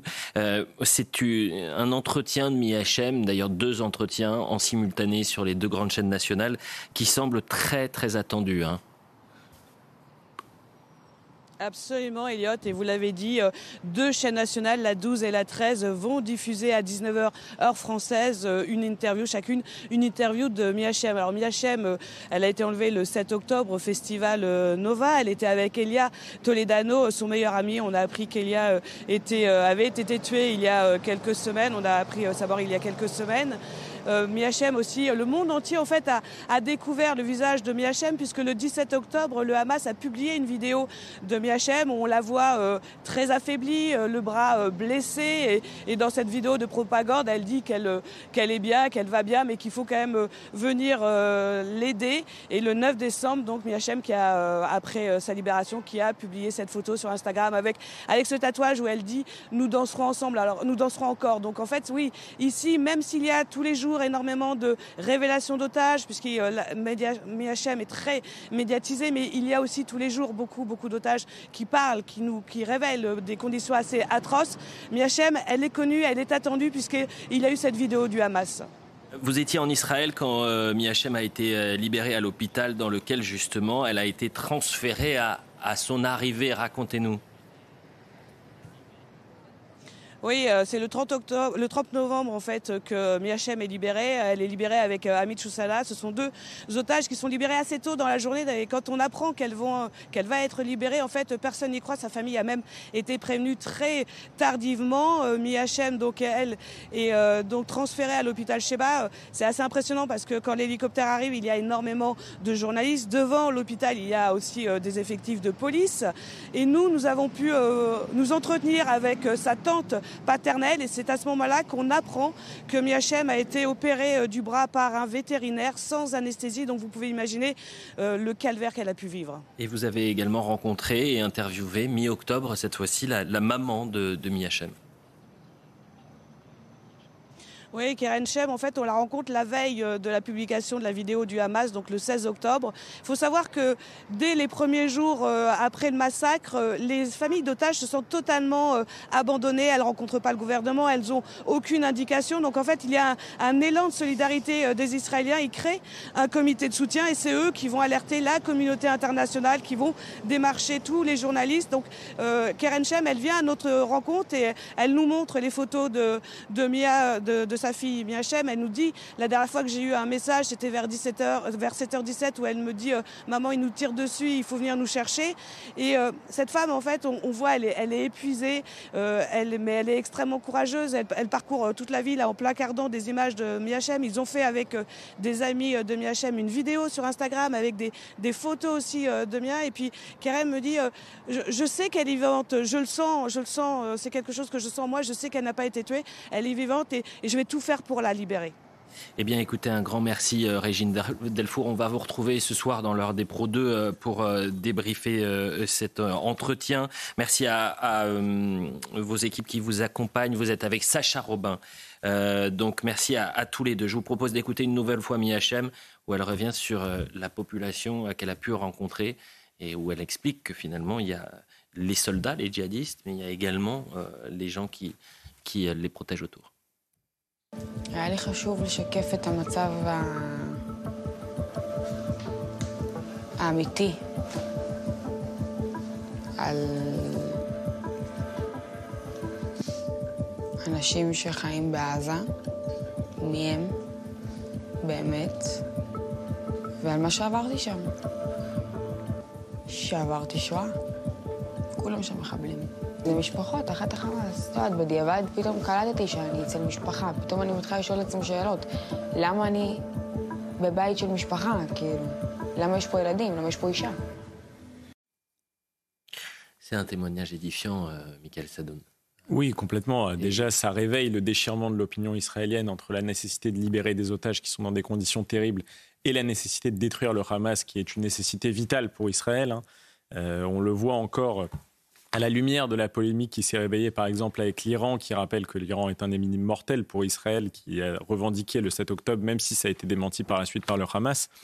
Euh, ensuite, euh, on, voit dans ce témoignage comme l'a dit Emmanuel Macron, au début d'ailleurs des événements euh, au Proche-Orient, qu'il y a une intrication entre la population à Gaza et le Hamas. On a parfois tendance à faire une séparation qui est un peu artificielle entre la population de Gaza et le Hamas. Je ne les confonds pas évidemment dans leur, dans leur action, dans leur activité, mmh. mais évidemment que le Hamas est une émanation politique de la population à Gaza. Évidemment qu'il y a une intrication entre des réseaux financiers, opérationnels, énergétique de la population et ceux du Hamas. Donc c'est très difficile pour Israël de faire la distinction dans son action. Je sais qu'Olivier D'Artigol ne, ne manquera pas de rebondir sur ce que j'ai dit, mais parfois on demande un petit peu l'impossible à Israël. C'est-à-dire on leur demande de savoir éliminer le Hamas tout en ne touchant absolument pas à des populations civiles dont ils sont l'émanation et auxquelles ils sont liés en permanence. Donc cette intervention nous rappelle ça aussi. Un trait d'égalité entre les Gazaouis et le Hamas. Moi non les Gazaouis euh, c'est autre chose subissent le, le, Hamas de manière très dure avant, avant même les événements. Une population qui souffre de ce groupe terroriste. oui, bien sûr. bien sûr. Ce que je demande simplement, moi j'ai toujours affirmé, euh, bien sûr que Israël euh, devait et pouvait assurer sa sécurité, bien évidemment, et que le, le 7 octobre est quelque chose d'absolument de, horrible et que la caractérisation de ce qui s'est passé ne fait aucun doute. Euh, là où j'ai un, doute pour le coup, c'est que je n'aimerais pas que le Hamas marque le point politiquement auprès de l'opinion publique internationale. C'est en train, c'est en train de se passer. Et je ne sais pas où en est véritablement euh, la mise à, hors d'état des nuire militairement du Hamas. Je ne sais pas où nous en sommes. Par contre, je sais que les dirigeants politiques du Hamas, eux, continuent à être dans les villas euh, euh, à l'air conditionné ah, au Qatar, à côté de la base, de la base américaine. D'ailleurs, ils refusent le cessez-le-feu parce qu'il y a un cessez-le-feu qui a été proposé le 25 décembre ça, a été peu commenté sur les mhm. plateaux français qui appellent au cessez-le-feu toute la journée. Cessez-le-feu qui a été proposé par l'Égypte et soutenu derrière par le Qatar. Mhm proposition de libération des otages et aussi d'un changement politique, mais qui n'aurait pas beaucoup impacté, à mon avis, le Hamas sur place, ça a été refusé. On est Donc ceux qui sont dans une logique de continuation de la guerre, ce n'est pas seulement le gouvernement israélien, c'est beaucoup le Hamas aussi. Euh, vous savez, derrière euh, le témoignage de Miachem, euh, qui a été publié notamment sur, sur Internet, vous avez des commentaires, mais horribles. C'est-à-dire, c'est une menteuse, elle a été payée combien pour, pour dire ça? euh, des gens se moquent d'elle, euh, de son physique. C'est la haine, la haine jusqu'au bout. Et vous avez entièrement raison de, rappeler quand même qu'il euh, y a une partie de la population gazaoui qui souffre de ce groupe terroriste qu'est le Hamas. je serais curieux de voir les réactions des groupes, des associations féministes qui sont très bruyantes ces derniers jours pour voir si elles soutiennent Miachem dans l'enfer qu'elle a, vécu euh, pendant 55 jours. On va écouter Julien Baloul. Il était l'invité de la matinale et il revient sur la, la, condition des civils. Moi, je pense que ce qui me marque le plus, au-delà des violences, au-delà des, des humiliations, au-delà des violences sexuelles, c'est qu'elle raconte qu'elle a été en grande partie tenue otage par des familles par des civils où il y avait des femmes, des enfants. Elle a dit c'était pas le Hamas qui me tenait otage, en tout cas une partie du temps. C'était des civils. Et ça, ça me rappelle moi ce que j'ai entendu, je crois déjà dès la deuxième semaine de guerre, lorsque j'avais raconté des survivants du pogrom du 7 octobre et leurs familles, et qui nous disaient mais ce n'était pas que le Hamas. On a vu des, simples civils entrer dans nos kibbutz, brûler nos maisons et participer au pogrom avec joie et excitation. Et ce sujet de la participation des civils palestiniens de Gaza au pogrom du 7 octobre, il y a un silence total de la presse internationale sur le sujet. À chaque fois, on dit le Hamas, le Hamas, le Hamas. C'est vrai, c'est une organisation islamiste terroriste qu'il faut éradiquer. Mais il y a aussi un autre problème qu'on ne voit pas, c'est que le fait que le Hamas soit au pouvoir depuis 16-17 ans, avec une dictature islamiste qui lave les cerveaux, qui éduque les enfants à la haine depuis le plus jeune âge, donne ce genre de conséquences, à savoir euh, une éducation à la haine et euh, euh, une participation à des pogroms. Mais ce qui serait intéressant, c'est de connaître l'emprise du Hamas sur ces populations. Est-ce qu'il les menace de mort? Est-ce qu'il les oblige justement à, euh, contenir ces, oui, ces, Oui, mais il y a aussi une popularité qui est de fait. Regardez, le Hamas est encore plus populaire aujourd'hui en Cisjordanie et à Ramallah qu'à Gaza, alors qu'il n'exerce aucune pression militaire sur place. Donc en effet, il y a une victoire politique du Hamas, je ne le nie pas du tout, malheureusement. Voilà, ce qu'on pouvait dire pour ce sujet et on salue toutes les équipes de, de CNews. Euh, qui sont sur euh, le terrain pour essayer de nous apporter l'information la plus claire sur euh, cette guerre terrible et penser également aux familles d'otages qui sont encore dans l'attente, qui vivent un enfer absolu. Trois Français sont encore pris en otage ou portés disparus dans des conditions désormais que l'on connaît. je voudrais qu'on parle de la loi immigration à, à présent. Et cette question, est-ce que la loi immigration favorise en quelque sorte la nouvelle, l'immigration illégale? Est-ce qu'on n'est pas en train de, te faire un hors-sujet sur la loi immigration? Les avis divergent sur la question. La loi serait encore trop permissive vis-à-vis de l'immigration illégale et n'attirerait pas, pas, plus de clandestins. Les explications de Célia Gruyère. Certaines dispositions de la loi vont attirer l'immigration illégale.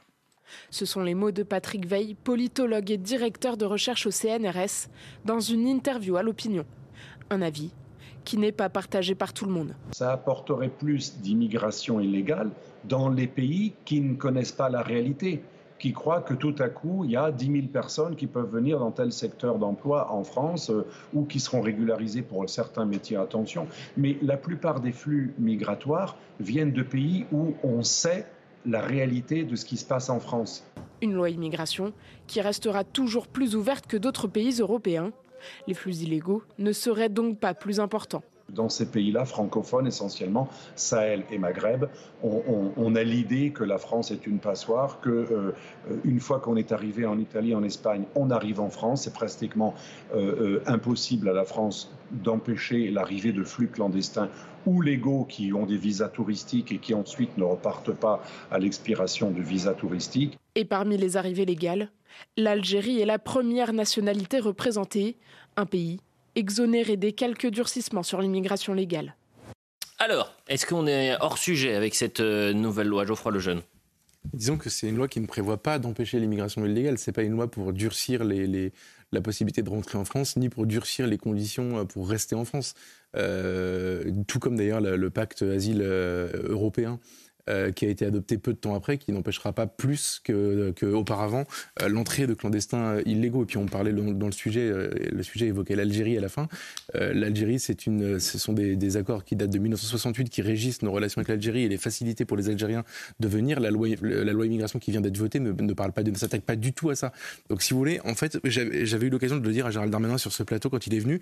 En fait, c'est une loi qui n'empêche aucune entrée et qui facilitera peut-être certaines sorties on parle des, euh, des, clandestins euh, dangereux, islamistes radicalisés, reconnus comme tels, condamnés, qu'on va expulser. Peut-être ils seront 4000 par an. Quand vous voyez, quand vous connaissez les chiffres de l'immigration en France, légale, les 250 000 titres de séjour, et illégale, on la connaît moins, mais on est autour de 100 000, je pense, au bas mot. Euh, quand vous voyez les chiffres et que vous voyez que la réponse c'est peut-être 4000 expulsions, vous comprenez bien qu'on ne touche pas du tout au cœur du sujet. Mmh. Après, objectivement, dans ce qui a été fait pour regrouper les, les, les recours, passer de 12 à 4 euh, en regroupant les recours par catégorie, etc. Ça va plutôt dans le bon sens.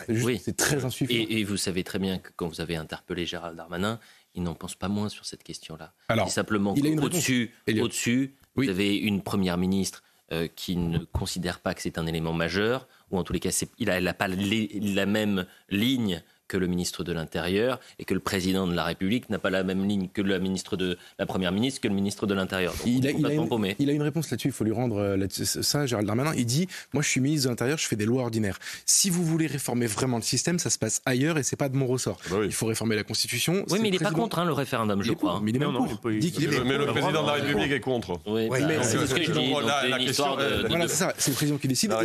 Quant à tout ce qui est régi par la CEDH, il faudrait encore une fois que le président décide un bras de fer avec les institutions européennes auquel il n'est pas du tout prêt pour des raisons idéologiques. je rappellerai juste un point. Il y a eu sur l'accord franco-algérien, c'est très intéressant ce que vous dites, l'accord franco-algérien qui date de 68, mais je rappelle que vous savez, il y a une procédure qui est la procédure des niches parlementaires, où chaque groupe parlementaire peut proposer un certain nombre de propositions de loi pendant 24 heures.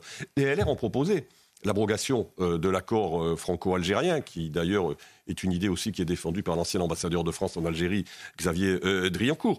Ben, clairement, euh, euh, la majorité ne s'est pas la majorité présidentielle, la majorité parlementaire, en tout cas à l'Assemblée nationale, ne s'est pas associée à cette, à cette proposition de loi, a refusé de remettre en cause cette proposition de loi, tout simplement parce que on va recevoir dans quelques mois M. Tebboune à Paris et qu'il ne faut pas froisser les autorités algériennes une fois de plus pour éviter, en effet, ce que l'on considérerait comme un incident diplomatique. Vatry, on en parlait hier. on pensait qu'on avait tout vu avec l'affaire Vatry et la décision de justice et du juge de liberté qui avait décidé de relâcher donc les 25 euh, euh, clandestins dans la nature, les passagers indiens de l'avion immobilisés en fin de semaine.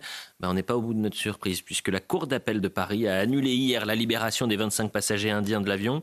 Euh, mais voilà comment elle l'explique. C'est à tort que le premier juge a rejeté les requêtes préfectorales au motif d'un délai de saisine dépassé. Se pose désormais la question, attention, restez bien accrochés, chers téléspectateurs, la question de leur localisation, car ces ressortissants indiens étaient libres de leur mouvement depuis mardi. Euh, donc même s'ils étaient en situation irrégulière sur le territoire national. Euh, en cas de contrôle des intéressés, les autorités préfectorales euh, auront la possibilité de, les replacer en zone d'attente sur le fondement de ces arrêts. Je résume. Vous avez donc 25 migrants illégaux qui étaient devant le juge des libertés. Le juge des libertés vous a dit, vous n'avez pas le droit d'être ici, mais vous êtes libre, vous pouvez vous déplacer. Et puis vous avez la Cour d'appel de Paris qui a dit, non mais attendez, monsieur le juge des libertés, vous avez complètement vrillé il faut les, revenir, il faut les ramener, ils n'ont pas le droit d'être euh, libres. Mais comme ils sont dehors, bah on ne sait pas où ils sont. Au fond, il faut autant d'irresponsabilité. J'ai été clair ou pas J'ai ah, essayé de vulgariser au maximum, peut-être même un peu trop. Et je vous... vous avez été très clair. Mm, mm. Il fallait autant d'irresponsabilité pour les libérer sur un point de détail que euh, de la part de la Cour d'appel pour annuler cette décision en sachant qu'on ne les retrouvera jamais. C'est impeccable, ça donne une belle image de l'institution. Franchement, quand même, c'est assez affligeant, c'est bah, assez triste de voir ces situations-là. Je me demande si Kafka, euh, au ah, fond, euh, revenant, ne ferait pas dépassé dans ses propres fantasmes. Alors Kafka sur la question migratoire et Knock sur la question de la santé. voilà, vous voyez, on, peut réveiller, on, peut réveiller de, grandes choses avec, euh, avec ces, absurdités. Il y a une polémique sur la question migratoire, je ne sais pas si vous l'avez vu, à, Grenoble. Le Dauphiné libéré rapporte qu'une dizaine de jeunes étrangers en situation régulière ont été arrêtés par la police à Grenoble, Bourgoin-Jallieu et Vienne lors d'une opération départementale de contrôle de livreurs de repas. Euh, travaillant comme des prestataires de services pour le compte de, grandes plateformes de livraison. Vous savez, c'est mmh. ces euh, personnes qui sont souvent en situation irrégulière et qui sont exploitées par euh, ces services. Je me permets juste de préciser que ceux qui sont les plus friands de ces services-là sont souvent euh, d'extrême gauche. Euh, c'était un sondage ah qui avait été fait, ah bon Sociologiquement Oui, il y a eu un sondage qui a été fait il y a un mois. C'est absolument formidable. C'est-à-dire que les donneurs de leçons, c'est les premiers à utiliser ça. Euh, Eric Piolle. C'est plutôt côté bobo. Bah oui, le, bobo le bobo est donneur de leçons. Hein. Le bobo est donneur de leçons. Euh, Éric Piolle, euh, voilà ce qu'il dit. Quelle indignité. Hier soir à Grenoble, un contrôle de police massif des livreurs à vélo a conduit à plusieurs arrestations pour séjours irréguliers. Gérald Darmanin, ces personnes se seraient donc suffisamment régulières pour attendre dans le froid de vous livrer au repas, mais pas pour vivre dignement avec nous. Aux côtés de la CGT, nous défendrons les travailleurs de l'ombre et appelons à être solidaires et présents lors d'une conférence de presse demain, ah bah c'est aujourd'hui, à 11h à la Bourse du Travail de Grenoble. Euh, Éric Piolle qui est beaucoup moins prolixe pour faire des conférences de presse sur les questions de on sécurité dans sa ville. Hein. On a vécu un drame, hein. on a vécu un drame à Pau, à lire dans la République des Pyrénées Sud-Ouest, un jeune livreur étranger d'une plateforme a perdu la vie, il est passé sous une voiture. Ça a créé une grosse émotion en ville parce qu'il était suivi par euh, des associations, des services sociaux. Il était non, mais je vous le dis, il y a des drames. C'est important, mais évidemment, enfin, je, je vois je pensais évidemment à, cette personne. Euh, jeune Guinéen. Euh, le préfet qui lui a répondu à Eric Piolle, qui fonce dans la démagogie, euh, ces contrôles ont été opérés à ma demande. Ils ont aussi permis de, permis de constater que les livreurs en situation régulière étaient gravement exploités par ceux qui leur sous-louaient leur licence. Des enquêtes sont engagées. Alors qu'est-ce qu'on fait par rapport à ces trafics et ces filières? Ah bah c'est très simple. C'est vrai sur euh, ben la situation est irrégulière dans ces conditions. S'ils sont non mais je parle par rapport à, à, ceux qui sont à la tête de ces filières là. Ah bah euh, c'est aux plateformes qui les. Ah bah il faut, ah bah faut, être ferme. Non mais oui, il faut être ferme. Si on exploite des gens, c'est une forme de traite humaine. Hein. Mais évidemment, c'est exact. Euh. Mais c'est l'ubérisation de la société. Moi, je suis d'accord avec Olivier là-dessus. Il faut les sanctionner financièrement. Ils font ça pour gagner de l'argent, en tout cas pour gagner plus d'argent. Donc, il faut que ça leur coûte très cher de le faire. Allez, dans un instant, puisqu'il est 10h28 à 10h30, on va découvrir. Ça va vite. Ça, vous attendez quoi, Philippe La fin de l'émission ben ou non, le non, non, non, le Ah, j'ai eu peur. Je me suis dit, Le attendez, je résultat. me suis dit, là, j'ai. Hitchcock n'est rien à côté. Eh ben, écoutez, on attend d'avoir la réaction des Il nous faudrait téléspectateurs. la musique La question, elle était très simple. Est-ce que les médias en ont trop fait sur l'affaire de Pardieu? Eh ben, Ah oui. J'ai hâte de savoir ce que les téléspectateurs, ce que vous en pensez, chers téléspectateurs. C'est dans une minute. «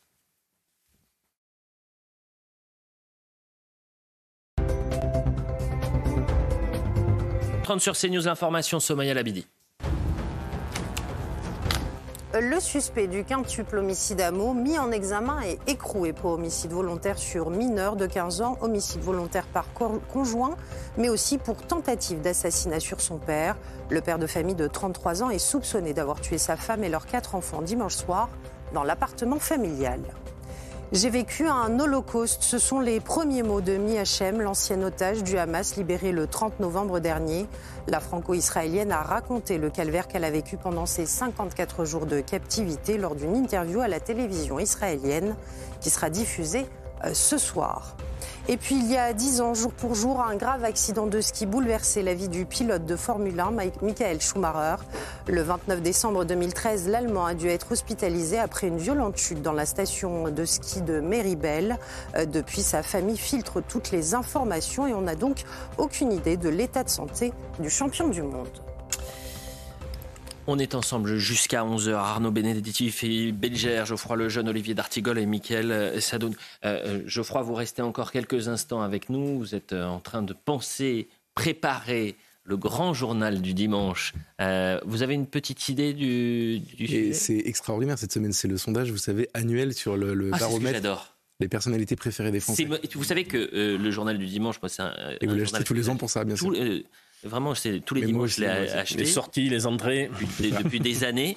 mais alors moi, c'est l'un des numéros que je préfère parce que ça en dit tellement sur la, sur ça. Là, encore une fois, on prend le pouls des Français. Mais qui est a des surprises Ah non, les personnalités Non, non, je préférées des. Français. Mais qui euh, décide de choisir ces Alors- personnalités? C'est ça, Ah, ça, mon grand j'adore. problème. On les- on l'explique, si on, on l'explique dans le journal. Ah. Euh, c'est l'IFOP qui est le partenaire du JDD sur ce sondage, donc depuis euh, des années, des années, des décennies même, euh, qui fait ce sondage. Et donc pour savoir qui euh, rentre et qui sort, en réalité, on regarde. Il n'y a pas 50 personnalités qui sont testées, il y en a une centaine, et euh, les, les dernières sont enlevées pour en mettre des nouvelles qui ont fait l'actualité dans l'année. Donc euh, et on se dit voilà, lui, euh, il a été très présent, on va le mettre, et puis on verra s'il rentre dans le top 50 ou pas. Et souvent d'ailleurs, il rentre euh, beaucoup plus bas, puis il monte au fur et à mesure des années. Donc voilà, voilà comment ça se passe. Philippe Bilger, est-ce que, Philippe. Bilger est dans le top 100 Ben non, bien euh, sûr Est-ce qu'il est testé? Il faudrait tester pensais- Philippe Bilger. Pensez plutôt Non. de Ah c'est un scandale. Il y a des gens, il y a des gens de CNews qui sont testés dans le sondage. Ah, c'est pas vrai. Et bien sûr. Ah oui, c'est comme une petite vous- idée. Ce sera dimanche dans le JDD. Et ce que je peux vous dire, c'est que cette année, c'est exceptionnel. Il y a énormément de surprises, énormément comme vous dites, ça permet de prendre le pouls des Français. Et honnêtement, je, je, je, je- je suis tombé de ma chaise en découvrant les résultats. Bon, bah, écoutez, voilà. Incroyable. Voilà, c'est l'art, l'art du teasing. L'art du teasing. Et je peux euh, malheureusement rien dire pour l'instant. Bon, bah, écoutez, c'est est dimanche matin. Moi, c'est mon, c'est- Désolé. mais vraiment parce que vous voyez un peu ce que pensent réellement les Français. Et ça, là, montre, on ça va- montre que les Français sont souvent pleins de bon sens. Alors, ce que vous allez entendre, Goldman. bien sûr. Ah, En euh, général, là, c'est souvent les moins politisés, les moins médiatisés là, ce que vous allez entendre, du classement. Ce que vous allez entendre, c'est pas un sondage, puisque mais c'est la voix de certains téléspectateurs euh, de, de CNews et de leurs des pros qui ont pris leur téléphone et qui ont réagi à la question qu'on a posée en tout début d'émission. Est-ce que vous considérez que les médias, euh, et on s'inclut dans les médias, bien évidemment, en ont trop fait sur l'affaire de Pardieu Voyez vos réponses. J'ai hâte de vous découvrir euh, et de découvrir ce que vous, ce que vous en pensez. On est toujours en train de taper euh, sur euh, des iconographies euh, françaises du cinéma. Il y a une procès, vraiment un procès qui se fait à chaque fois, à charge, par les médias, alors qu'il n'est même pas jugé. Et ça commence à faire avec Monsieur Gérard Depardieu. Je pense qu'à l'heure actuelle, en fin d'année, il y a des choses beaucoup plus importantes. Et laissons la justice faire. La présomption d'innocence existe. Et j'aimerais bien qu'on arrête avec Monsieur Depardieu, qu'on lui foute la paix. Eh ben non, moi je trouve pas que les médias en font de trop, puisque c'est ils sont porte-parole. Donc voilà, ils nous informent et après de notre côté, euh, devant notre écran, ben, on pense ou on pense pas. Voilà, on voit qu'il est victime des excès de la célébrité. Euh, que ce soit l'alcool ou autre, on voit bien qu'il maîtrise plus sa parole publique et c'est désolant parce qu'il est devenu vulgaire. Il représente pas du tout la France et je crois que pour les célébrités qui déraillent, comme c'est le cas, la pire des voilà des sanctions, c'est l'ignorance. Et je trouve qu'on en parle trop. Bah, je trouve que non, les médias font ils font très bien leur euh, leur travail, honnêtement, et euh, on vit dans un monde où tout est en direct, où tout, tout doit se dire, où il faut parler de tout et de rien, et après qu'on ait un avis ou pas, qu'on soit d'accord ou pas, je pense que les médias, euh, ils font bien leur travail, ils font bien les choses, et ils relaient l'info. À nous d'y croire ou de ne pas y croire, à nous de défendre ou de ne pas défendre. Moi, pour ma part, Gérard Depardieu, c'est un bonhomme. Voilà. Eh ben, écoutez, c'est l'avis de Monsieur Konaté, de Marisa, d'Isabelle ou encore de Gilles. Il y a 3600 personnes en l'espace de euh, une heure qui ont pris leur téléphone pour essayer de scanner ce, QR code et euh, plusieurs centaines ont, décidé de faire une vidéo. C'est quand même pas mal. Euh, imaginez en l'espace. Donc merci à vous. Et on ne peut pas savoir, Elliot, la tendance. Bah, là, pour le coup, j'ai pas de. tout regarder. Oui, oui bah, vous imaginez, là, il faudrait peut-être un peu plus de temps, non été curieux de savoir si ah, la, la tendance. Alors je vais vous dire, on vient de me le dire dans l'oreillette, la tendance est plus, on en parle trop. Oui on en parle un peu trop, euh, les médias en font un peu trop sur l'affaire euh, de Pardieu. Laissons justice se faire, et puis euh, il y a des sujets qui sont ô combien importants. En tout cas, c'est un procédé extraordinaire pour intervenir en direct et au, J'aurais pu poser une question sur, euh, sur vous, Philippe Bilger. Oui. Allons-y, allons-y. Est-ce que Philippe Non, mais. Est-ce que Philippe Bilger mérite-t-il d'être dans le top 50 minoritaire, mais je ne pousse pas le. Non, faites pas trop non plus sur l'aspect minoritaire. Mais on aurait pu poser est-ce que Philippe Bilger doit faire partie du top 50 des personnalités préférées des Français en 2025 Ne posons qu'en 2025. Vous êtes optimiste sujet.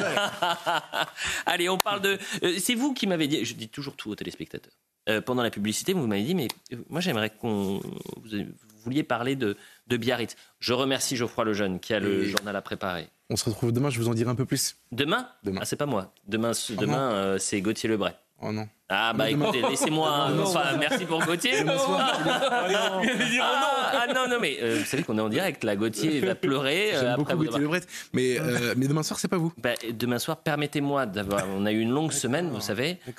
donc permettez-moi d'avoir juste 24 heures de repos pour ensuite revenir dimanche soir. Et même lundi ce sera, ma, également. Ce sera ma première fois avec Gauthier Lebret. C'est lui qui saura tout. Et eh ben, écoutez, en tous les cas, je vais sortir la petite séquence où vous dites Oh non Au moment où je vous ai dit euh, Gauthier Lebret pour euh, la garder euh, avec moi.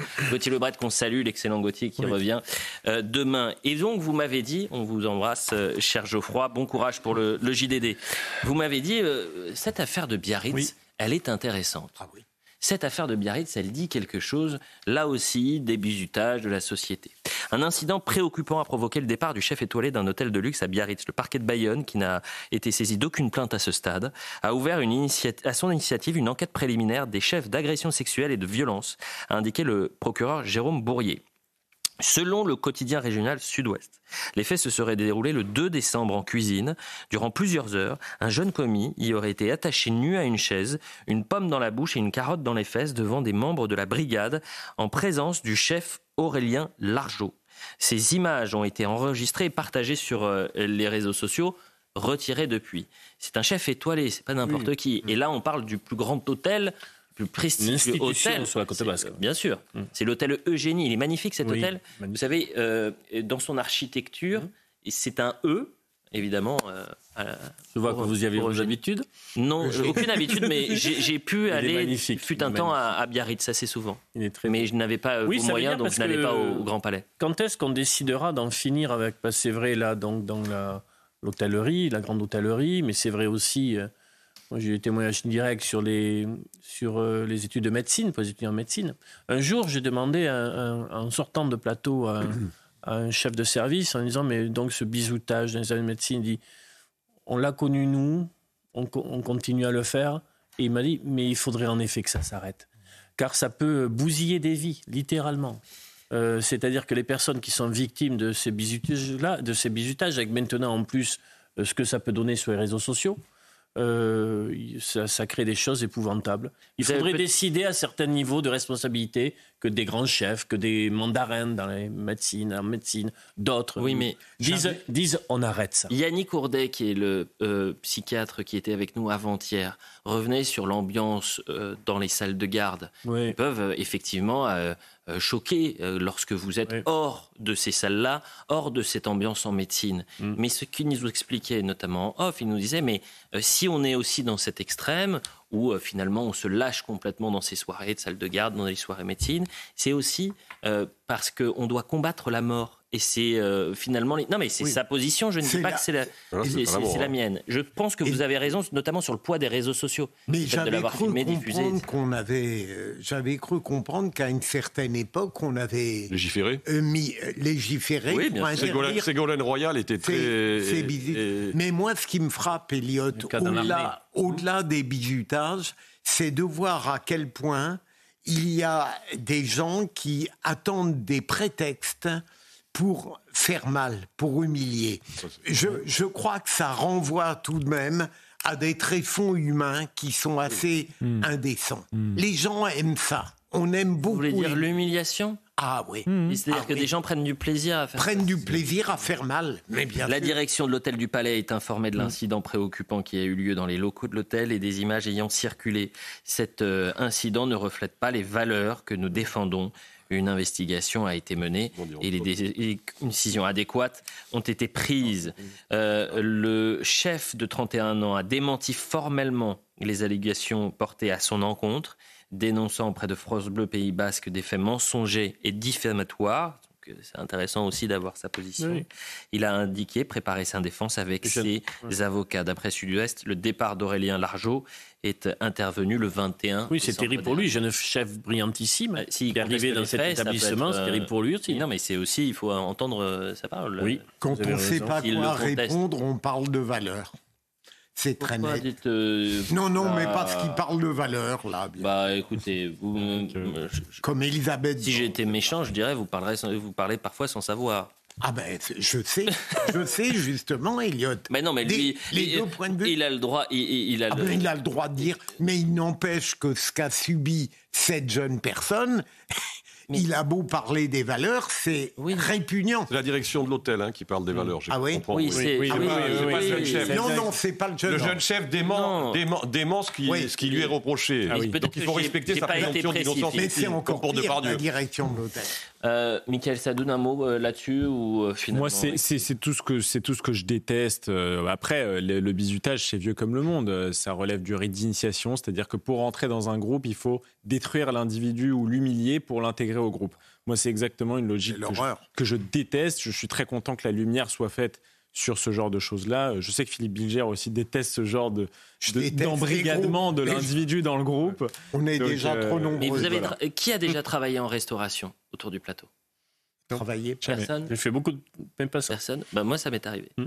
Euh, pendant mes études. J'étais pas dans, en cuisine, mais c'était euh, en service. Mais il y a un rapport déjà avec la hiérarchie hmm. en cuisine. C'est très intéressant. Vous parliez des brigades. Euh, et c'est un métier d'une contrainte physique, morale, psychique hmm. XXL. Et effectivement, il y a un rapport entre cuisiniers quasi militaire. Et puis après, vous avez parfois. On parle de brigade. Oui, oui, oui. Mais voilà. Donc, écoutez, vous vouliez traiter ce sujet-là. Il y a beaucoup ça aussi dans des milieux comme la banque d'affaires, etc. Ah bon? J'ai l'impression que c'est peut-être un peu moins, ouais, peut un peu moins contraignant, la banque d'affaires. Non, non, non. Euh, des, des, sujets dans l'armée.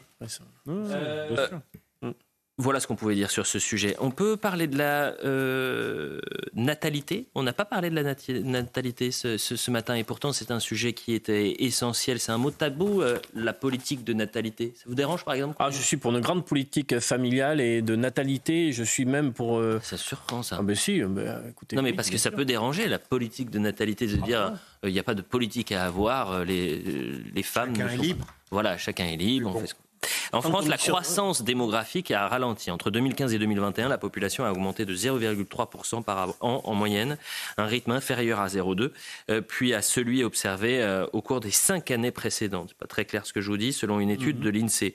Ce qu'il faut comprendre, c'est qu'on fait de moins en moins d'enfants et donc que cette euh, démographie française est au ralenti. Voyez le sujet de Tony Pitaro. Au 1er janvier 2021, 67 408 000 personnes vivaient en France, soit une croissance moyenne de 0,3% par an depuis 2015, contre 0,5% entre 2010 et 2015. Des chiffres qui ne surprennent pas ce sociologue.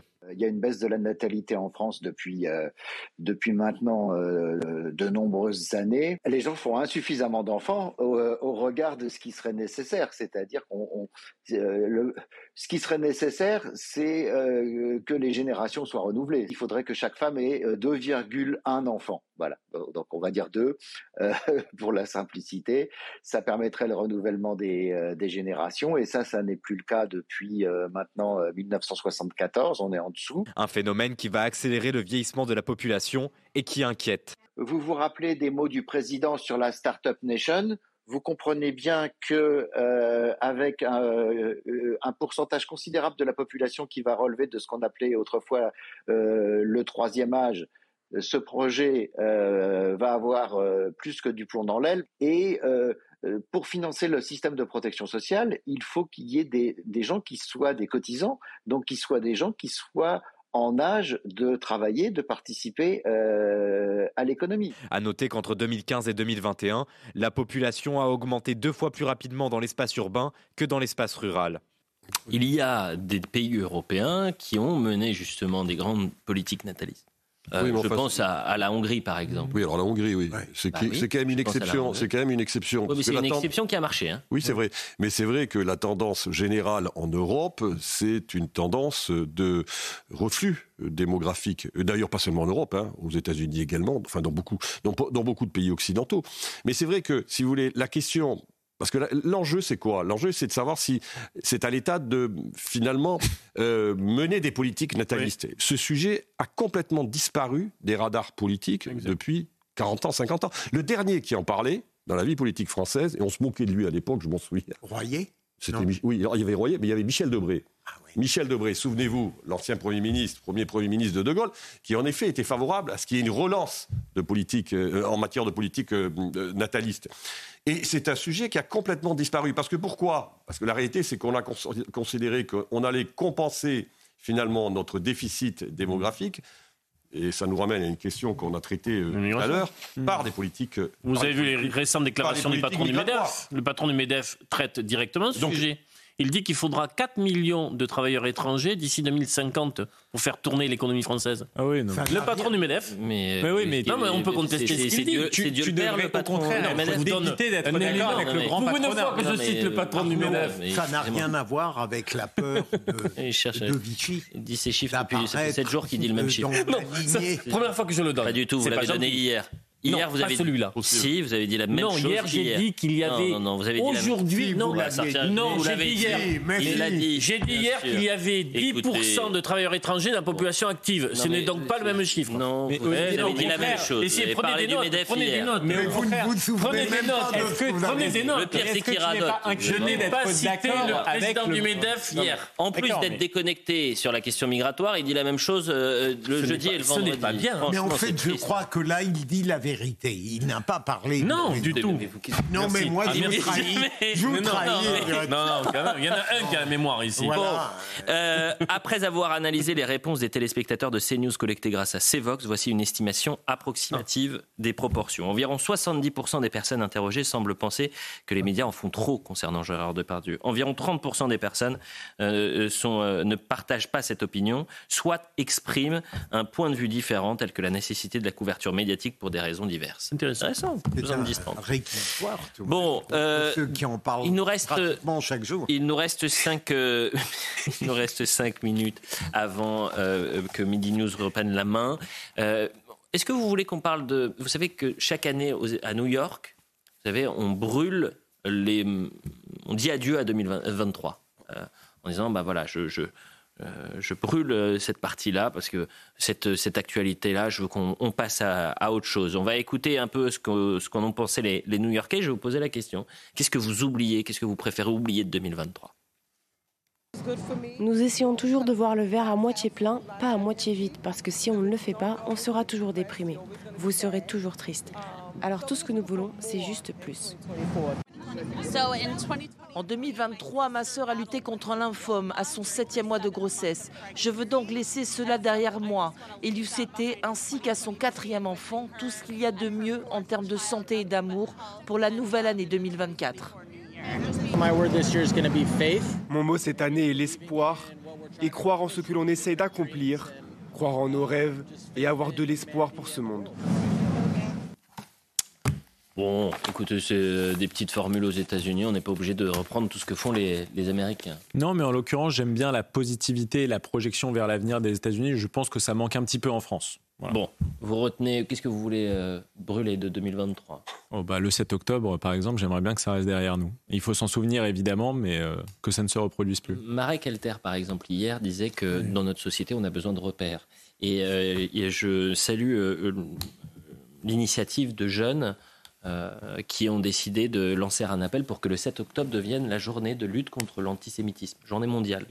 Et euh, alors s'il faut évidemment euh, brûler cette journée tragique, peut-être que ça peut être un repère pour lutter contre l'antisémitisme. Il nous reste que quelques petites minutes, l'occasion de, de, vous remercier tous les quatre pour cette, pour cette semaine que nous avons passée ensemble. Euh, c'était un plaisir d'être avec euh, vous et, d'être euh, à ce, à ce poste-là.